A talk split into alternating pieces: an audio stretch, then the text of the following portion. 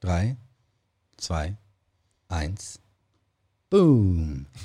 Sirko, da sind wir wieder. Da sind wir wieder. Genau. Und ich möchte direkt mal anfangen ähm, mit einer Frage. Würdest du es tun oder würdest du es nicht tun? Klingt spannend. Unten habe ich einen Tesla stehen. Mhm. So, äh, Model 3. Würdest du dich da reinsetzen, auf der Autobahn den Autopilot anschalten und dann 10 Sekunden die Augen schließen? Mm, Das wäre schon eine gewisse Überwindung, würde ich sagen. Also ich meine, ne, da habe ich mal ein bisschen auch Vertrauen in die. Ich denke mir, okay, ist ein zugelassenes System, sollte es können und so, aber ich hätte schon Schwierigkeiten damit, Ja, glaube ich. also wobei aufpassen, es ist ausdrücklich nicht, Nicht dafür erlaubt. gedacht, dass man die Augen schließt oder was klar. anderes tut quasi. Ja. Ich ähm, formuliere die Frage mal ein bisschen um. Ähm, unten steht ein selbstfahrendes Auto, es hat kein Lenkrad. mhm. Ähm, die Ingenieure sagen, es funktioniert. Sie haben es getestet. Würdest du dich reinsetzen und damit nach Hause fahren? Du willst ein Nein hören, ne? Nee, keine Ahnung. Ich, äh, nein, ich will, ich will hören, was, was du tun würdest. Würdest du quasi dein Leben dieser Maschine anvertrauen? Also ich hätte, das wäre sicherlich ein gewisser Umgewöhnungseffekt auf jeden Fall. Also ich bin, äh, ich bin jetzt, würde mich jetzt zwar nicht als Kontrollfreak bezeichnen, aber ich bin, also ich fahre immer noch sehr gerne Auto. Ähm, und ähm, ich würde sagen, wenn unten ein selbstfahrendes Auto steht, dann ähm, ist da vielleicht auch schon ein gewisser Vertrauensprozess entstanden äh, in, in die Technologie. Es, also ich Du meinst, wenn es durch die Tatsache, dass es da steht. dass es da steht und dass man es kaufen kann und so. Und ähm, Dass man es kaufen kann, genügt ja als Qualitätssiegel quasi. in Deutschland wäre das schon, äh, sagen wir mal, dann, da, da gibt es ja einen gewissen Prozess, der dahinter steht. Also bis es in Deutschland im Markt äh, ist, äh, muss auch mal einiges passiert sein. Da haben schon mal ein paar Leute drauf geguckt. In den USA würde ich es wahrscheinlich nicht so leicht machen. Äh, das wäre, glaube ich, für mich schon ein Unterschied. Und ähm, genau, also das, äh, wir reden ja hier Ja. über KI. Wir wüssten dann natürlich auch, wenn das Auto da unten steht, was da drin ist. Und das wäre natürlich auch nochmal das Ja, also Nächste. tatsächlich, worauf ich hinaus wollte, war so ein bisschen, ich verstehe jetzt deinen Punkt mit Deutschland und das ist vielleicht, wenn es hier verkauft werden darf. Lass mal in die USA gehen. ja. äh, da gibt und da fahren ja selbstfahrende Autos. Da Ja. fährt, äh, fahren die, die Waymo-Autos rum, die ja wirklich äh, komplett autonom fahren. Da sitzt in der Regel ein Safety-Driver drin, aber nicht immer. Mhm. So, jetzt kommt so ein Waymo-Auto an und du willst von einer, keine Ahnung, ähm, äh, von Los Angeles nach San Diego fahren oder so. Ähm, und dieses Waymo-Auto hat keinen Safety-Driver. Würdest du da einsteigen? Wahrscheinlich nicht. Jetzt ähm, rufst du dir ein Auto mit Uber Mhm. und da sitzt ein Typ drin, der fährt dich von LA nach San Diego. Würdest du da einsteigen? Dann würde ich wahrscheinlich schon einsteigen, ja. Und jetzt zeigen dir die Waymo-Ingenieure ihre Hat er endlich Statistiken. seine Antwort bekommen. Ja, verdammt, das hat aber auch lang gedauert. Ne? Aber ich habe dich erwischt. Ja, sehr gut. So, jetzt kommen die Waymo-Ingenieure und zeigen dir, pass auf, wir äh, sind schon auf diesen Strecken hier ähm, eine Milliarde Kilometer gefahren und ähm, es gab einen Blechschadenunfall und ansonsten, wenn die Karre nicht weiß, was sie tun soll, fährt sie rechts ran und funkt um Hilfe. Ähm, und das ist durchschnittlich viel sicherer als der komische Uber-Driver, von dem du nicht weißt, was es für einer ist. Vielleicht nimmt er Drogen. Ähm, wir wollen die nicht stigmatisieren. Vielleicht ist es auch äh, äh, äh, jemand, der nebenher noch fahren muss, um seine Familie zu erlernen. Ansonsten ist er Lehrer an der Schule oder ich weiß es nicht. Ja? Auf jeden Fall weißt du nicht, wie der drauf ist. Du weißt nicht, ob der müde ist. Ähm, so. Willst du jetzt trotzdem, jetzt, jetzt stehen die beide da. Das Uber-Auto mit dem Fahrer, von dem du nichts weißt, außer dass er anscheinend einen Führerschein hat. Und das Waymo-Auto, wo die Leute dir zeigen, pass auf, das ist super safe. Es kann überhaupt nichts passieren. Viel sicherer, als wenn ein Mensch fährt. Also sagen wir Wo, mal, wo, wo steigst du dann ein? genau. Interessant, also guter Vergleich oder gutes Beispiel. Ähm, ich glaube, bei dem Fahrer, ich meine, Uber ist jetzt auch, das ist, finde ich an sich auch, Exemplarisch nur auch mal ein kritisches Geschäftsmodell oder eins, ne? Also sagen wir, wenn es ein Taxiunternehmen wäre oder irgendwie so. Meinetwegen auch ein So. ethisch korrektes Taxi. So. Was auch immer. Aber auf jeden Fall, da würde ich, glaube ich, einsteigen. Ich will ja von A nach B, also würde ich da einsteigen. Ich würde, glaube ich, nicht großartig drüber nachdenken und würde halt losfahren. Bei dem anderen wäre ich sicherlich erstmal, was heißt skeptisch, aber ich würde äh, das wäre erstmal ungewohnt, da einzusteigen. Ich fände es aber natürlich schon auch deutlich interessanter. Also ich würde mich schon dann auch Die gerne. Neugier würde dich vielleicht Die treiben. Neugier würde mich, glaub, würde mich, äh, glaube ich, schon treiben. Und äh, aber natürlich ist es so, ähm, ja, um in so ein Auto zu steigen, braucht man ja, also generell, man braucht halt ein gewisses Sicherheitsgefühl. So. Und mhm. wir haben irgendwie, glaube ich, gelernt, mit so einem Fahrer, üblicherweise in einem, sagen wir mal, normalen Ablauf ist das ein, ein sicherer, also ich meine, wir steigen in Taxis und denken nicht drüber nach. So. Es sei denn, du hast schon mal einen Unfall gehabt im Taxi. Ja, das, gut. Tatsächlich, tatsächlich, ja, ja gut. Ähm, ja, aber ich mein, bei, bei, mir ist es tatsächlich so, ich müsste gar nicht lange überlegen. Ich würde sofort in den Waymo einsteigen, ja. weil ich tatsächlich persönlich schon erlebt habe, ich war in Paris äh, geschäftlich unterwegs, war abends essen, bin dann raus auf den Platz gelaufen, Taxi, ne, und das sollte mich wieder zum Flughafen bringen, da hatte ich das Hotel.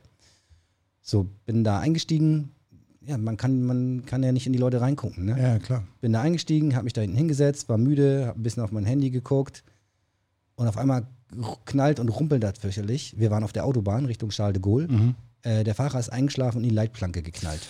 Mhm. Ja, und hat dann rübergezogen, zum Glück nicht ganz rüber quasi. Mhm. Und zum Glück war da gerade kein anderes Auto. Es war schon später, war nach Mitternacht, glaube ich. Ähm, also war nicht viel Verkehr. Wenn da Verkehr gewesen wäre, wär, äh, mhm. vielleicht wäre er auch nicht eingeschlafen, wenn Verkehr gewesen wäre, ich weiß es nicht. Ne? Auf jeden Fall die komplette Seite aufgerissen vom Auto. Und, der, und dann sind wir ja weitergefahren. Wir waren auf, äh, war dann ne, so voll auf Adrenalin und ich wusste, okay, es sind noch ungefähr fünf Minuten bis dahin, wo ich hin will. Aber was mache ich jetzt? Sage ich ihm jetzt, pass auf, halt an. Ne? Oder auf lass, Autobahn. Oder ja, schwierig, willst du nicht. Mhm. Ne? Und was, wie geht es dann weiter? Und was passiert dann? Oder lasse ich ihn jetzt noch weiterfahren? Mhm. So, ich habe ihn dann noch weiterfahren lassen und habe versucht, ihn quasi fokussiert zu halten. War aber selber auch natürlich voll geschockt. Und ja, deswegen habe ich einfach persönlich schon diese Erfahrung gemacht, auch wie das ist, wenn man, also man macht sich sonst gar nicht so bewusst, wie ausgeliefert man eigentlich ja. in dem Fall dem anderen Menschen ist oder halt dann einem System. Und wenn ich quasi grundsätzlich ein grundsätzliches Verständnis habe, wie diese Systeme funktionieren und ich diese ähm, Testparameter auch beurteilen kann, mhm. Ähm, verstehe, alles klar, ähm, das Ding fährt im Durchschnitt auf jeden Fall besser als ein Mensch. Da mhm. kann man noch fragen, wie viel besser denn mhm. eigentlich? Nur so ein ganz klein bisschen oder deutlich. Ne? Mhm. Baut ihr halb so viele Unfälle oder so? Und vor allen Dingen, was tut es, wenn es in eine kritische Situation kommt? Ne, rät es dann quasi oder quasi schaltet es ab, fährt einfach rechts ran ähm, und hält erstmal an, was glaube ich das Default-Verhalten ist von den, äh, von den Wagen. Genau, dann trifft man vielleicht eine andere Entscheidung. Und das ist ja auch so ein bisschen das, worüber wir heute sprechen wollen, nämlich ähm, wie robust sind diese KI-Systeme heutzutage tatsächlich? Wie sehr kann ich mich auf die verlassen? Da schwingt ja auch so ein bisschen die Frage mit, kann ich das überhaupt noch erklären, was da passiert? Weil ähm, das hatte ich auch mal ähm, gehört bei einem Kollegen von dir vom, vom DFKI, der einen Vortrag gehalten hatte über das äh, Dreams for Cars Projekt, heißt das, glaube ich. Ne? Mhm. Ähm, wie könnte denn ein selbstfahrendes Auto so eine Art Führerscheinprüfung bestehen, die ja immer nur einen Teil eigentlich der möglichen Szenarien abdecken kann und man nie vollständig wissen wird, wie wird sich das Auto mhm. in einer bestimmten Situation verhalten. Oder beziehungsweise vielleicht kann man es doch wissen und darüber wollen wir heute ein, ein bisschen sprechen. Genau. Ich glaube, du hast gerade eben schon auch wahnsinnig viel gesagt, ne? Also auch über das Beispiel mit dem, was dir passiert ist. Ich ja. meine, du beurteilst natürlich, oder also wir alle beurteilen äh, natürlich auch diese Situation aufgrund unserer Erfahrungswerte und natürlich auch aufgrund dessen, was wir halt verstehen können. Und ich glaube, in so einer Situation, wenn du in so einer, ja, doch Grenzsituation bist, dann merkst du halt, wie du selber gesagt hast, du bist dem ausgeliefert und du kannst demjenigen vorher, du weißt nichts über diesen Menschen, du weißt nicht, ne, also wie müde ist der, keine Ahnung. Wenn du es wüsstest, dann würdest du vielleicht, wärst du vielleicht nicht eingestiegen oder was auch immer, aber ich meine, Unfälle können sowieso, also passieren eben, ob mit Verschulden oder ohne Verschulden. Und ähm, ich glaube genauso, also der, das ist eigentlich derselbe Grund, warum ich vielleicht ähm, jetzt gesagt habe, ich wäre vielleicht skeptisch erstmal, weil ich habe keine, ich habe keinen Erfahrungswert mit so einem System. Ich wäre gar nicht dem System gegenüber prinzipiell abgeneigt. Ich habe vielleicht eine gewisse Skepsis, ob technische Systeme, künstliche Intelligenz heute schon so weit ist, dass sie auch ähm, sagen wir mal, die Ausnahmefälle abdecken kann. Also ich würde es nämlich eher so sagen, ich glaube schon auch, dass man auch heute schon Autos bauen kann, die im Schnitt besser funktionieren oder sozusagen zuverlässiger sind als äh, ähm, äh, in einem normalen, geordneten Straßenverkehr. Aber ich glaube sozusagen, ich kenne jetzt die Statistiken nicht äh, hundertprozentig, aber ich denke sozusagen die Ausnahmefälle. Was ist, wenn die Fahrbahnmarkierung fehlt? Was ist, wenn Regen einsetzt? Was ist, wenn was auch immer passiert? Ähm, da ist halt noch Entwicklungsbedarf und das sind so die Momente, da traue ich dem Menschen deutlich mehr und habe einfach auch die Erfahrung gemacht, dass Menschen, also wir können schon auch gut auf neue Situationen oder auf, wir können sozusagen auch unsere Strategien ändern, wenn die Umgebung sich ändert und ja. kann das eine KI. Ich, ich glaube tatsächlich, also ist ein ganz wichtiger Punkt, den du gerade gesagt hast, nämlich diese irrationale, emotionale Komponente dass wir, weil, also du hast vorhin gesagt, ich habe dich ganz am Anfang gefragt, würdest du dann, steigst in Tesla ein, machst den Autopilot an, es ist Verkehr, mhm. hätte ich vielleicht noch hinzufügen sollen, und du sollst zehn Sekunden die Augen zumachen. Das würde dir sehr, sehr schwer fallen und wenn du das erste Mal damit fährst, würdest du es wahrscheinlich eher nicht machen, mhm. glaube ich. Und ähm, wir Menschen, wir sind aber so drauf, jetzt, ich fahre halt oft mit dem Tesla und öfter auf der Autobahn und dann machst du halt selber diese Erfahrung, das System ist engaged und ja, man, also man ertappt sich zunehmend dabei, wie man ab und zu mal vielleicht, ich formuliere es mal vorsichtig, nicht 100% der Aufmerksamkeit auf die Straße richtet. Ja. Äh, so nur mit einem Auge vielleicht, weil das Ding fährt ja. Und man versucht es vielleicht so zu ahnen, könnten irgendwelche Situationen gerade auftreten, die nicht normal sind, mhm. wo ich vielleicht selber stärker aufpassen muss. Und ansonsten fährt das Ding ja alleine. Und dann hätte man auch kein Problem in so einer Situation mal kurz die Augen zuzumachen. Das wäre okay. Wenn man es nicht gewohnt ist, glaube ich, schaffst du das nicht im ersten ja, Schritt. Nicht. Und das ist aber eigentlich eine trügerische Form von Sicherheit. Also eine trügerische Form von Unsicherheit, aber auch von Sicherheit. Nur weil es jetzt bei mir mal schon ein paar Stunden lang quasi geklappt hat, heißt es ja noch lange nicht, dass das sicher ist. Ne? Ja. Und trotzdem fühlt man sich dann deutlich ja, wohler. Aber ich denke. Und der Umkehrschluss ja. ist genau der, ne? Genau. Auch Quatsch letzten Endes. Ne? Also Gut, aber du hast ja keine andere. Also ich meine, du hast immer noch deinen, ich sage jetzt mal deinen Verstand. Ne? Du, du hast deinen wissenschaftlichen Verstand. Genau, gerade du. Immer noch, du kannst. Sehr gut. Ja, den hast du natürlich nicht, das verstehe ich. Nee. Aber äh, gut, ich, ich steige einfach ein. Aber, ja. Okay, aber ich meine, abgesehen davon hast du halt nicht mehr als deine Erfahrung. Ne? Du hast äh, sozusagen, du kannst deine Erfahrung machen mit dem System und kannst. ja, ist doch gut. Folge 3, ne? wir trauen Der erste auf. Lachflash. Sehr ja. gut. Oh, Nein, Gott. also ich meine, du hast deine Erfahrung, auf die kannst du irgendwie aufbauen. Und ähm, Entschuldigung. Also, Sehr gut. Man muss, du musst, man muss den, für den Hintergrund wissen, ich muss den Witz jetzt ein bisschen erklären. ja, das wäre ganz gut. Wir haben am Anfang, wir haben die Rollen ja verteilt. Du bist Dr. Sirko Straube genau. am DFKI, du bist der Wissenschaftler. Genau. Du, du hast auch vorhin mal im Vorgespräch gesagt, es fällt dir halt nicht ganz leicht, immer eine einfache Antwort zu geben, ja. ne, weil man das als Wissenschaftler einfach darauf trainiert ist, Dinge so ein bisschen komplexer zu sehen. Und genau, ich komme halt aus der Praxis. Ähm, äh, jemand hat auch mal über uns gesagt aus der KI-Wissenschaft, das sind ja nur Anwender. Ne? Also was wir tun, mhm. ohne jetzt Namen zu nennen. Schlimm. Ja, nee, aber letzten Endes, also ich kann damit auch umgehen, weil tatsächlich wir ziehen dann quasi unser Selbstbewusstsein daraus, dass ja, wir können das anwenden und zwar ja, in der Praxis. Genau. Und da muss das, das robust laufen und da muss das tatsächlich funktionieren und nicht nur irgendein Vorführ-Demonstratorprodukt sein. Genau. Und, und hinterher kommt jemand zu dir und will vielleicht sein Geld zurückhaben, weil es nicht funktioniert. Genau. Bei uns, ja, genau. ist schon. So, genau. Aber ja. deswegen, deswegen kokettieren wir manchmal so ein bisschen. mit äh, quasi dem Wissenschaftler und äh, dem, der dem ins Auto einfach einsteigt. Ja. quasi. Deswegen. Sehr gut. Manchmal so ein Tiefschlag kann ja auch mal sein zwischendurch.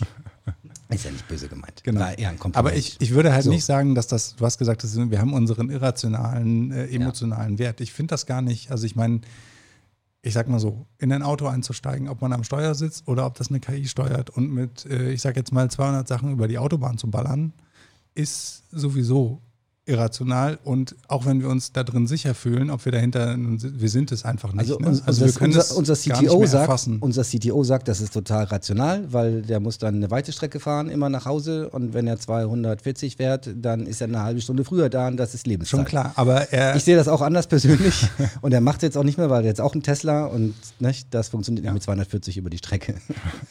nee, aber nicht, worauf ich halt wirklich hinaus will, ist, dass wir ähm, da ja auch da drin sitzen und wir können es ja mit uns, wir haben gar nicht die Sensorik an Bord, sage ich mal. Also wir können das eigentlich nicht erfassen, ob wir jetzt irgendwie 100 fahren oder 200. Das Sorry, ich muss immer noch lachen. Ich versuche die Ernsthaftigkeit wieder zu finden, ja, aber wenn du mich so ernsthaft anguckst, dann, Ja, nochmal, also die Sens wir verfügen nicht über die Sensorik. Ja, ich meine, jeder kennt das, ne? Ja. Du fährst auf der Autobahn 200, dann fährst du irgendwie ab und hast das Gefühl, du bleibst stehen, obwohl du immer noch irgendwie 80 fährst oder so. So, das heißt, wir haben eigentlich keine andere Möglichkeit. Äh, ähm, wir fühlen uns aber da auch sicher. So, das heißt, du kannst es sowieso nur dir über das Gefühl erschließen. Das ist der Gewöhnungseffekt tatsächlich. Der. Gewöhnungseffekt. Wenn, man, wenn man lange fährt, dann denkst du, die stehen alle auf der Autobahn und es ist natürlich totaler Quatsch, ja. Genau. Ähm, lass uns doch das Thema mal so ein bisschen ähm, von, von unten aufzäumen, quasi. Ein Punkt, der, den ich sehr gerne mal mit dir besprechen würde. Was machst du denn, wenn dein, Entschuldigung, aber was, was machst du denn, wenn dein Tesla nicht das macht, was du von ihm willst? Dann gebe ich Oder ihm eins er hinter die nicht? Ohren. Ja, das ist halt die Frage. Ma- Macht er Tatsächlich, das? also, genau, also tatsächlich, was, wie, was du ja normalerweise tust und auch tun musst hier in Deutschland, ist, du musst eine Hand am Lenkrad haben und das prüft er auch permanent. Und man muss quasi ab und zu mal so ein bisschen zuppeln. Meistens reicht es, wenn die Hand einfach aufliegt, dass er merkt, da ist so ein bisschen so ein Widerstand da. Manchmal muss man aber auch einmal kurz zuppeln. Und sobald du aber ein bisschen mehr zuppelst, also ein bisschen stärker gegenhältst, ist der Autopilot aus. Mhm. Ähm, lustigerweise, aber erstmal nur, nur der Autopilot selber, nicht ähm, ähm, der Tempomat. Mhm. Also Tempomat bleibt schon weiter, der hat aber auch eine eigene Abstandsregelung, also der würde auch trotzdem weiter bremsen. Aber er hält dann halt nicht mehr die Spur und lenkt nicht mehr. Und genau, das geht quasi relativ zackig. Das ist auch, da gibt es auch so Gewöhnungseffekte, zum Beispiel, also was der Tesla eigentlich kann, aber nicht darf in Deutschland, ist ähm, selber die Spuren zu wechseln. Was er dann macht, ist, er schlägt dir vor, ich würde gerne die Spur wechseln, kannst du mal den Blinker drücken, um das zu bestätigen. Mhm. Normalerweise in den USA geht es von alleine, der blinkt einfach und fährt rüber. Dann also guckt natürlich, ne? Mhm. Und ähm, genau, und da, ähm, das macht er, was er allerdings alleine macht in Deutschland ist, wenn er abfährt von der Autobahn. Das heißt, du hast so die Navigation mit Autopilot eingestellt, der weiß, wo du abfahren willst. Und wenn du dann schon auf der rechtesten Spur bist, dann fängt er selbstständig an zu blinken und fährt selbstständig auf die Ausfahrt und dann da rein, hat dabei aber eine sehr gewöhnungsbedürftige Art und Weise, das zu tun, sodass ich die ersten zehn Male habe ich ins Lenkrad gegriffen, weil er mir viel zu nah an die Leitplanke gefahren ist. Okay.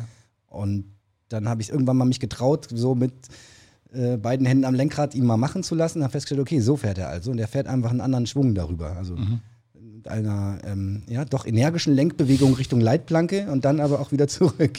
Und Marco hat heute Morgen erzählt, der hat sich hier am Bremer Kreuz, ähm, hat, äh, ist das Auto auch komplett selbst durchgefahren, also selber von der Autobahn, ab, von der Autobahn abgefahren, auf den Zubringer und hat sich oben selbst wieder eingefädelt auch. Also selbstständig geblinkt und sich, da war viel Verkehr, hat sich selbstständig eingefädelt. Was mir auch ein Rätsel ist, warum er das darf und sonst aber den Spurwechsel nicht. Aber egal, ich hoffe, ich habe jetzt nichts verraten, was Elon zum Problem wird. Aber ähm, genau, es ist, man gewöhnt sich dann aber dran. Das war eigentlich auch mein Punkt jetzt wiederum, dass ähm, ja, inzwischen lasse ich ihn auch mal selber abbiegen jetzt dann, ne? weil ich weiß, ah ja, der macht das schon. Aber zum Beispiel in Baustellen fahre ich dann selber, weil ich da zu oft gemerkt habe, das ist noch nicht robust. Ähm, und ich kenne auch zum Beispiel auf dem Schulweg von meinen Kindern ähm, gibt es ein, zwei Stellen, wo ich weiß, damit kommt er nicht klar. Und da muss ich sowieso ins Lenkrad greifen, dann nehme ich ihn gleich vorher raus quasi. Auf der anderen Seite gibt es aber auch an vielen Stellen, wo man denkt, da sind keine Straßenmarkierungen. Es ist wirklich schwer zu sehen, auch für einen Menschen, gerade im Dunkeln, wo die Straße lang geht. So, und das kriegt er erstaunlich gut hin. Aber ist dann nicht so, dass du vielleicht an den Stellen, wo du weißt äh, oder wo du merkst, es funktioniert nicht gut, auch vielleicht ganz gerne wissen würdest, warum? Was ist dann das Problem jetzt gerade? Oder kannst du es irgendwie. Ja, ich kann, also tatsächlich kann man sich meistens schon, also eins, was immer fehlschlägt zum Beispiel ist, ähm, wenn ich ähm, von meinen Schwiegereltern zu mir nach Hause fahre, da ist so eine abbiegende Vorfahrtsstraße mit einer Ampel oben vor und ich will aber geradeaus. Aber die Fahrbahnmarkierungen, die Hauptfahrbahnmarkierungen gehen natürlich um die Kurve. Ich will aber geradeaus. Und äh, der Tesla merkt aber in letzter Sekunde, oh, es geht nach links. Und hui, ne, versucht das Lenkrad rüber zu reißen. Und genau, das, äh, aber genau, aber das wiederum kann ich mir sehr gut vorstellen, wie man das hin engineert, dass es funktioniert. Weil es einfach, ne, wenn die Navigation weiß, er will dahin, dass er dann versteht, okay, selbst wenn die Spuren nach links gehen, könnte es aber auch sein, dass ich trotzdem geradeaus fahren darf. Aber, Aber das macht er wahrscheinlich aktuell nicht, ne? Er wird Nee. nicht die Navigation Nee. mit einbeziehen in seinen. In auf seinen der Autobahn ja, in der Stadt nicht. Ah, auf der okay. Autobahn tatsächlich ja, in, in der Stadt nicht. So, und jetzt habe ich, aber genau, du hast mir so eine kleine Vorlage für jetzt für das nochmal gegeben, was ich eigentlich nämlich sagen wollte, wo ich mit dir sprechen wollte. Nämlich, ähm, ob man quasi drüber nachdenkt, warum das vielleicht funktioniert oder nicht funktioniert, ne? oder ob das äh, quasi so eine Blackbox ist. Und ähm, ich möchte mal von einem ganz lustigen Erlebnis erzählen, was ich hatte, ähm, weil, also häufig wird man ja mit ähm, dem ähm, mit der Behauptung konfrontiert, AI sei eine Blackbox. Das heißt, wir wissen nicht, was da drin passiert. Wir geben vorne was rein, hinten kommt irgendwas raus und oh Wunder, meistens ist es richtig. Aber wir können nicht mehr richtig nachvollziehen, warum das so ist. Und da war ich mal auf einer, ich stelle jetzt keine Namen, ich war auf einer Kundenveranstaltung, da durfte ich auch einen Vortrag halten und jemand anders, ein äh, renommierter Data Scientist, durfte auch einen Vortrag halten. Und dieser jemand anders hat dann in seinem Vortrag erstmal gesagt, also erstmal der ganze Hype hier um KI, das ist ja alles gar nicht so, äh, äh, kein Hexenwerk, weil letzten Endes ist es ein feststehender Algorithmus. Ja, da trainieren wir ein bisschen hin und her und am Ende habe ich aber quasi eine feste Formel und da tue ich vorne was rein und die Formel rechnet das aus und hinten kommt was raus. Und dann hat er quasi fünf Minuten später gesagt, das mit der KI ist auch deswegen nicht so cool, weil es ist so eine Blackbox. Wir verstehen gar nicht, was da drin passiert. Und dann habe ich es gewagt, die Hand zu heben und zu sagen, äh, warte mal, ich habe irgendwie den Eindruck, dass deine beiden Aussagen stehen so ein bisschen im Widerspruch zueinander. Weil wenn es ein feststehender Algorithmus ist, und ich verstehe, dass das ein langer und ein großer Algorithmus sein kann, der irgendwie kompliziert ist, ne? aber es ist ein feststehender Algorithmus. Das heißt, ich weiß ganz genau, was da passiert. Und jetzt sagst du im nächsten Satz aber, ähm, wir können es nicht nachvollziehen. Was sagst du dazu? Ja, ist auf jeden Fall ein Widerspruch. Ich, genau, okay, da, äh, aber ist es eine Blackbox? Also kann, kann man nachvollziehen, was in neuronalen Netzen passiert oder nicht? Es ist, ähm, also der Algorithmus, wie ein, wie ein, wie ein äh, neuronales Netz funktioniert, ist natürlich etwas, was ich aufschreiben kann. So, da kann ich ganz genau sagen. Du brauchst viel Papier, aber. Genau, du brauchst viel Papier, du kannst es aufschreiben, äh, du kannst es dir angucken. Du könntest es auch nachrechnen, sozusagen. Also es ist jetzt nichts äh, ähm, in dem Sinne Zufälliges, was dort passiert. Mhm. Aber es wird natürlich durch die Menge der also das willst du ja nicht, sondern du willst ja das Netz benutzen. Wenn, wenn wir jetzt über ein, über ein neuronales Netz äh, ja. reden, ja. dann willst du das ja benutzen, damit du viele Daten da reinsteckst und dass du irgendwie ein Muster rauskriegst. Wir hatten hier Muffins gegen Hunde, ne, mhm. sowas, dass du genau. irgendwie ein, zum Beispiel einen Bilderkenner hast, der dann funktioniert. Und dann ist ja genau der Vorteil, dass man es dann nicht mehr nachrechnet, weil es dann irgendwie auch äh, an seine Grenzen stößt. Und dann in dem Moment ist es tatsächlich eine Blackbox. Du weißt nicht, was du da eigentlich gelernt? Also du, du, du kannst dann nur noch sagen, das Ding funktioniert oder es funktioniert nicht. Und äh, du weißt aber nicht, was in dem Netzwerk tatsächlich passiert. Und das ist der Moment, wo es eine Blackbox ist. Insofern, wenn der Data Scientist bei dem Vortrag das so gesagt hat, dann hat er sich entweder irgendwie sehr nachteilig ausgedrückt oder ähm, ja. Ich, ich, will auch gar nicht so auf dem rumhacken. Äh, das ist eigentlich, glaube ich, ein feiner Kerl. Ähm, aber ähm, genau, ich, also ich, man kommt relativ häufig an diese Stelle, dass die Leute sagen, ja, das ist eine Blackbox. Wir wissen ja gar nicht genau, wie das funktioniert. Da kommen wir dann gleich auch noch zu. Ne? Wie kann das überhaupt robust sein in der Praxis, wenn wir gar nicht verstehen, was da passiert? Und genau, also meine Meinung dazu ist, doch, wir können schon verstehen, was da passiert. Nur der Aufwand ist einfach immens groß. Ne? Wenn jetzt zum Beispiel, jetzt sind wir schon wieder beim Tesla, wenn ähm, da gab es vor anderthalb Jahren oder so dann diesen großen Aufruhr, als so ein Tesla ungebremst in den LKW reingeknallt ist, der da gerade quer auf die Straße gefahren kam und man wusste nicht wieso. Und dann hat es ein paar Wochen, ich glaube so zwei Wochen gedauert und dann hat Tesla irgendwann gesagt, ja, das war halt so ein himmelblauer LKW und der ist quer über die Straße gefahren, das Auto hat gedacht, das ist der Horizont. So, das kann man irgendwie dann auch nachvollziehen und man tatsächlich, glaube ich aber auch, haben sie diese zwei Wochen tatsächlich gebraucht, um mit wahrscheinlich einem Team von mehreren Leuten das so Reverse zu engineeren und herauszufinden, genau. was da gerade passiert ist und warum und wie man das vielleicht vermeiden kann. Das heißt, in der Regel ist wahrscheinlich einfach der Aufwand herauszufinden, warum das Netz bestimmte Dinge tut, prohibitiv hoch. Ja. Sodass man de facto sagen kann, wie bei so einem äh, Transformer-Modell oder so mit mehreren Milliarden Parametern, ich könnte das jetzt nachgucken gehen, mit einem Team von 20 Leuten, die zwei Monate arbeiten, warum das so ist. Aber tut es hier wirklich Not und ist der Aufwand nicht völlig. Äh, ja, und, und ich müsste dann halt belegen, ähm, warum das, was ich dann quasi vermeintlich rausgefunden habe, auch tatsächlich der Wahrheit entspricht. Ne? Also sozusagen, ich, ähm, äh, also ich meine, die Ingenieure von Tesla, die haben das jetzt, ist auch nachvollziehbar. Ich bin mir auch sicher, dass das ähm, ähm, auch dass sie das auch belegen können. Aber natürlich kann das ja erstmal eine Behauptung sein. Also wie, wie können sie es denn eigentlich rausfinden?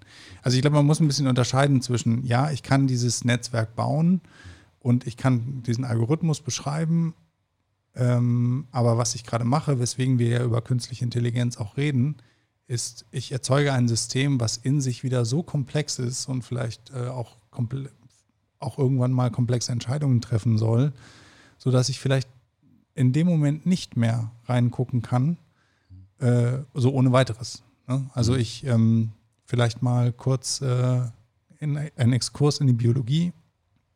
Ich habe in meinem Grundstudium da muss man ja viele verschiedene Teilfächer belegen und ähm, hatte einen Professor, ähm, der äh, das Thema Zellbiologie abgedeckt hat. Und der, ähm, also es war jetzt nicht mein Thema, sage ich mal, zumindest damals nicht im Grundstudium.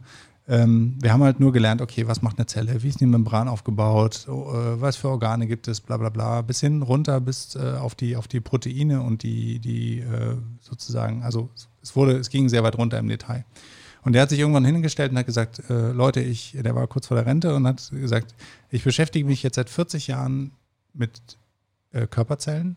Ich könnte euch alles aufschreiben, äh, was in der Zelle passiert. Wäre auch ein dickes Buch, hat er auch gemacht. Aber wenn ich mir nur einen einzigen Moment versuche vorzustellen, was in einer Zelle passiert, gleichzeitig alles, scheitere ich total, obwohl ich der absolute Experte bin. Und ich glaube, das ist vielleicht aus meiner, äh, meiner Wahrnehmung eine gute Analogie auch für ein großes neuronales Netz, weil sozusagen es ist so ein bisschen so, das Ganze ist dann mehr als die Summe seiner Teile. Ich kann das zwar äh, aufzeichnen und aufmalen, und ich kann sozusagen auch ein Team von Ingenieuren oder wie auch immer Experten draufschicken und versuchen, was raus, was in einem bestimmten Punkt passiert ist.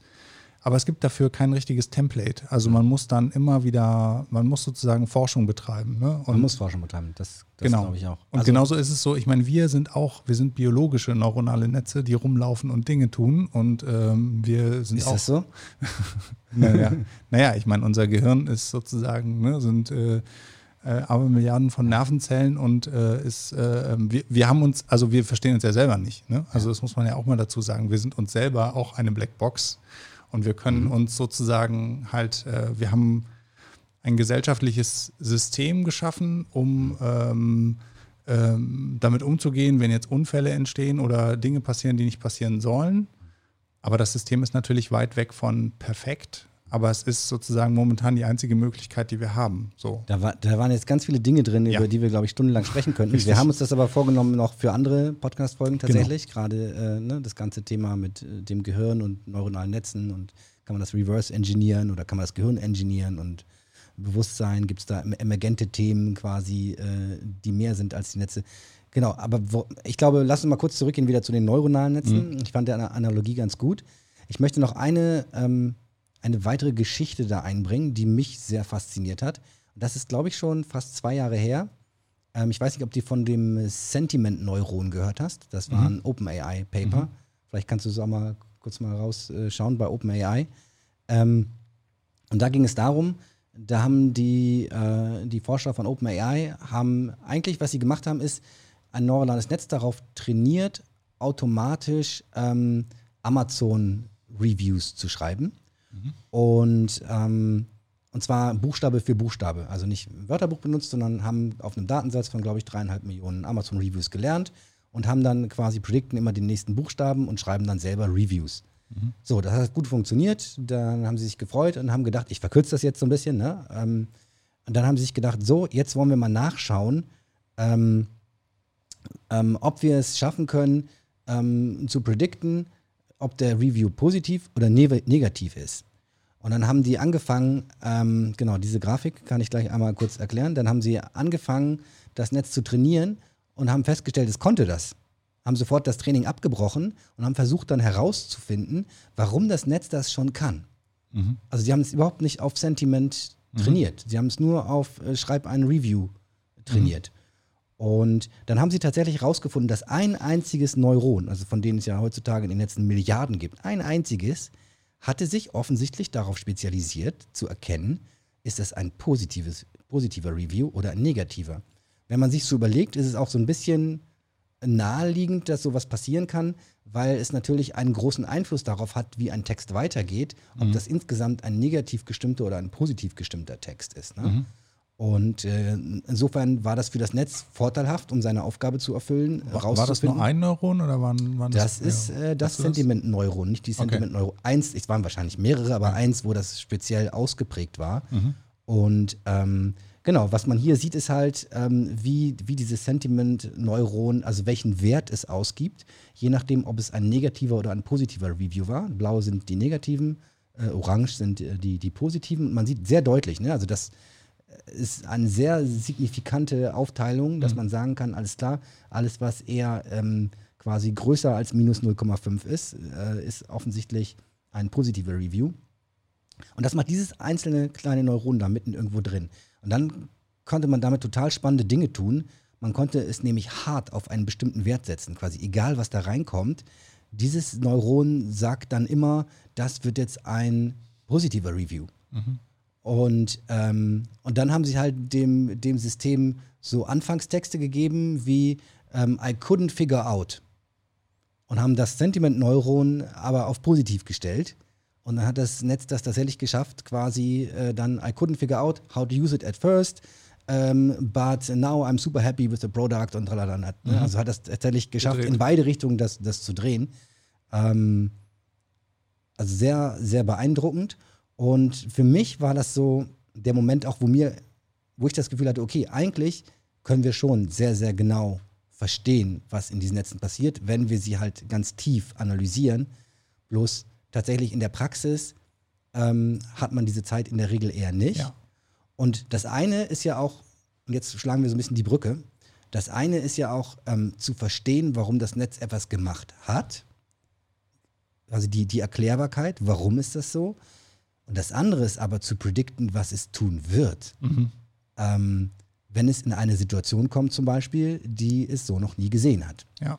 Wie kann ich dann, wie kann ich sicherstellen, dass so ein äh, neuronales, äh, ein System, das auf neuronalen Netzen basiert, auf tiefen neuronalen Netzen basiert, dass das, wenn es, zumindest wenn es in ähnliche Situationen kommt, in die, die es, äh, äh wie die, die sie kennt, dass es dann sich so verhält, wie ich das von ihm möchte.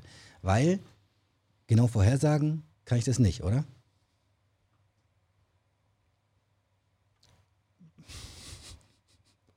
Sehr schön.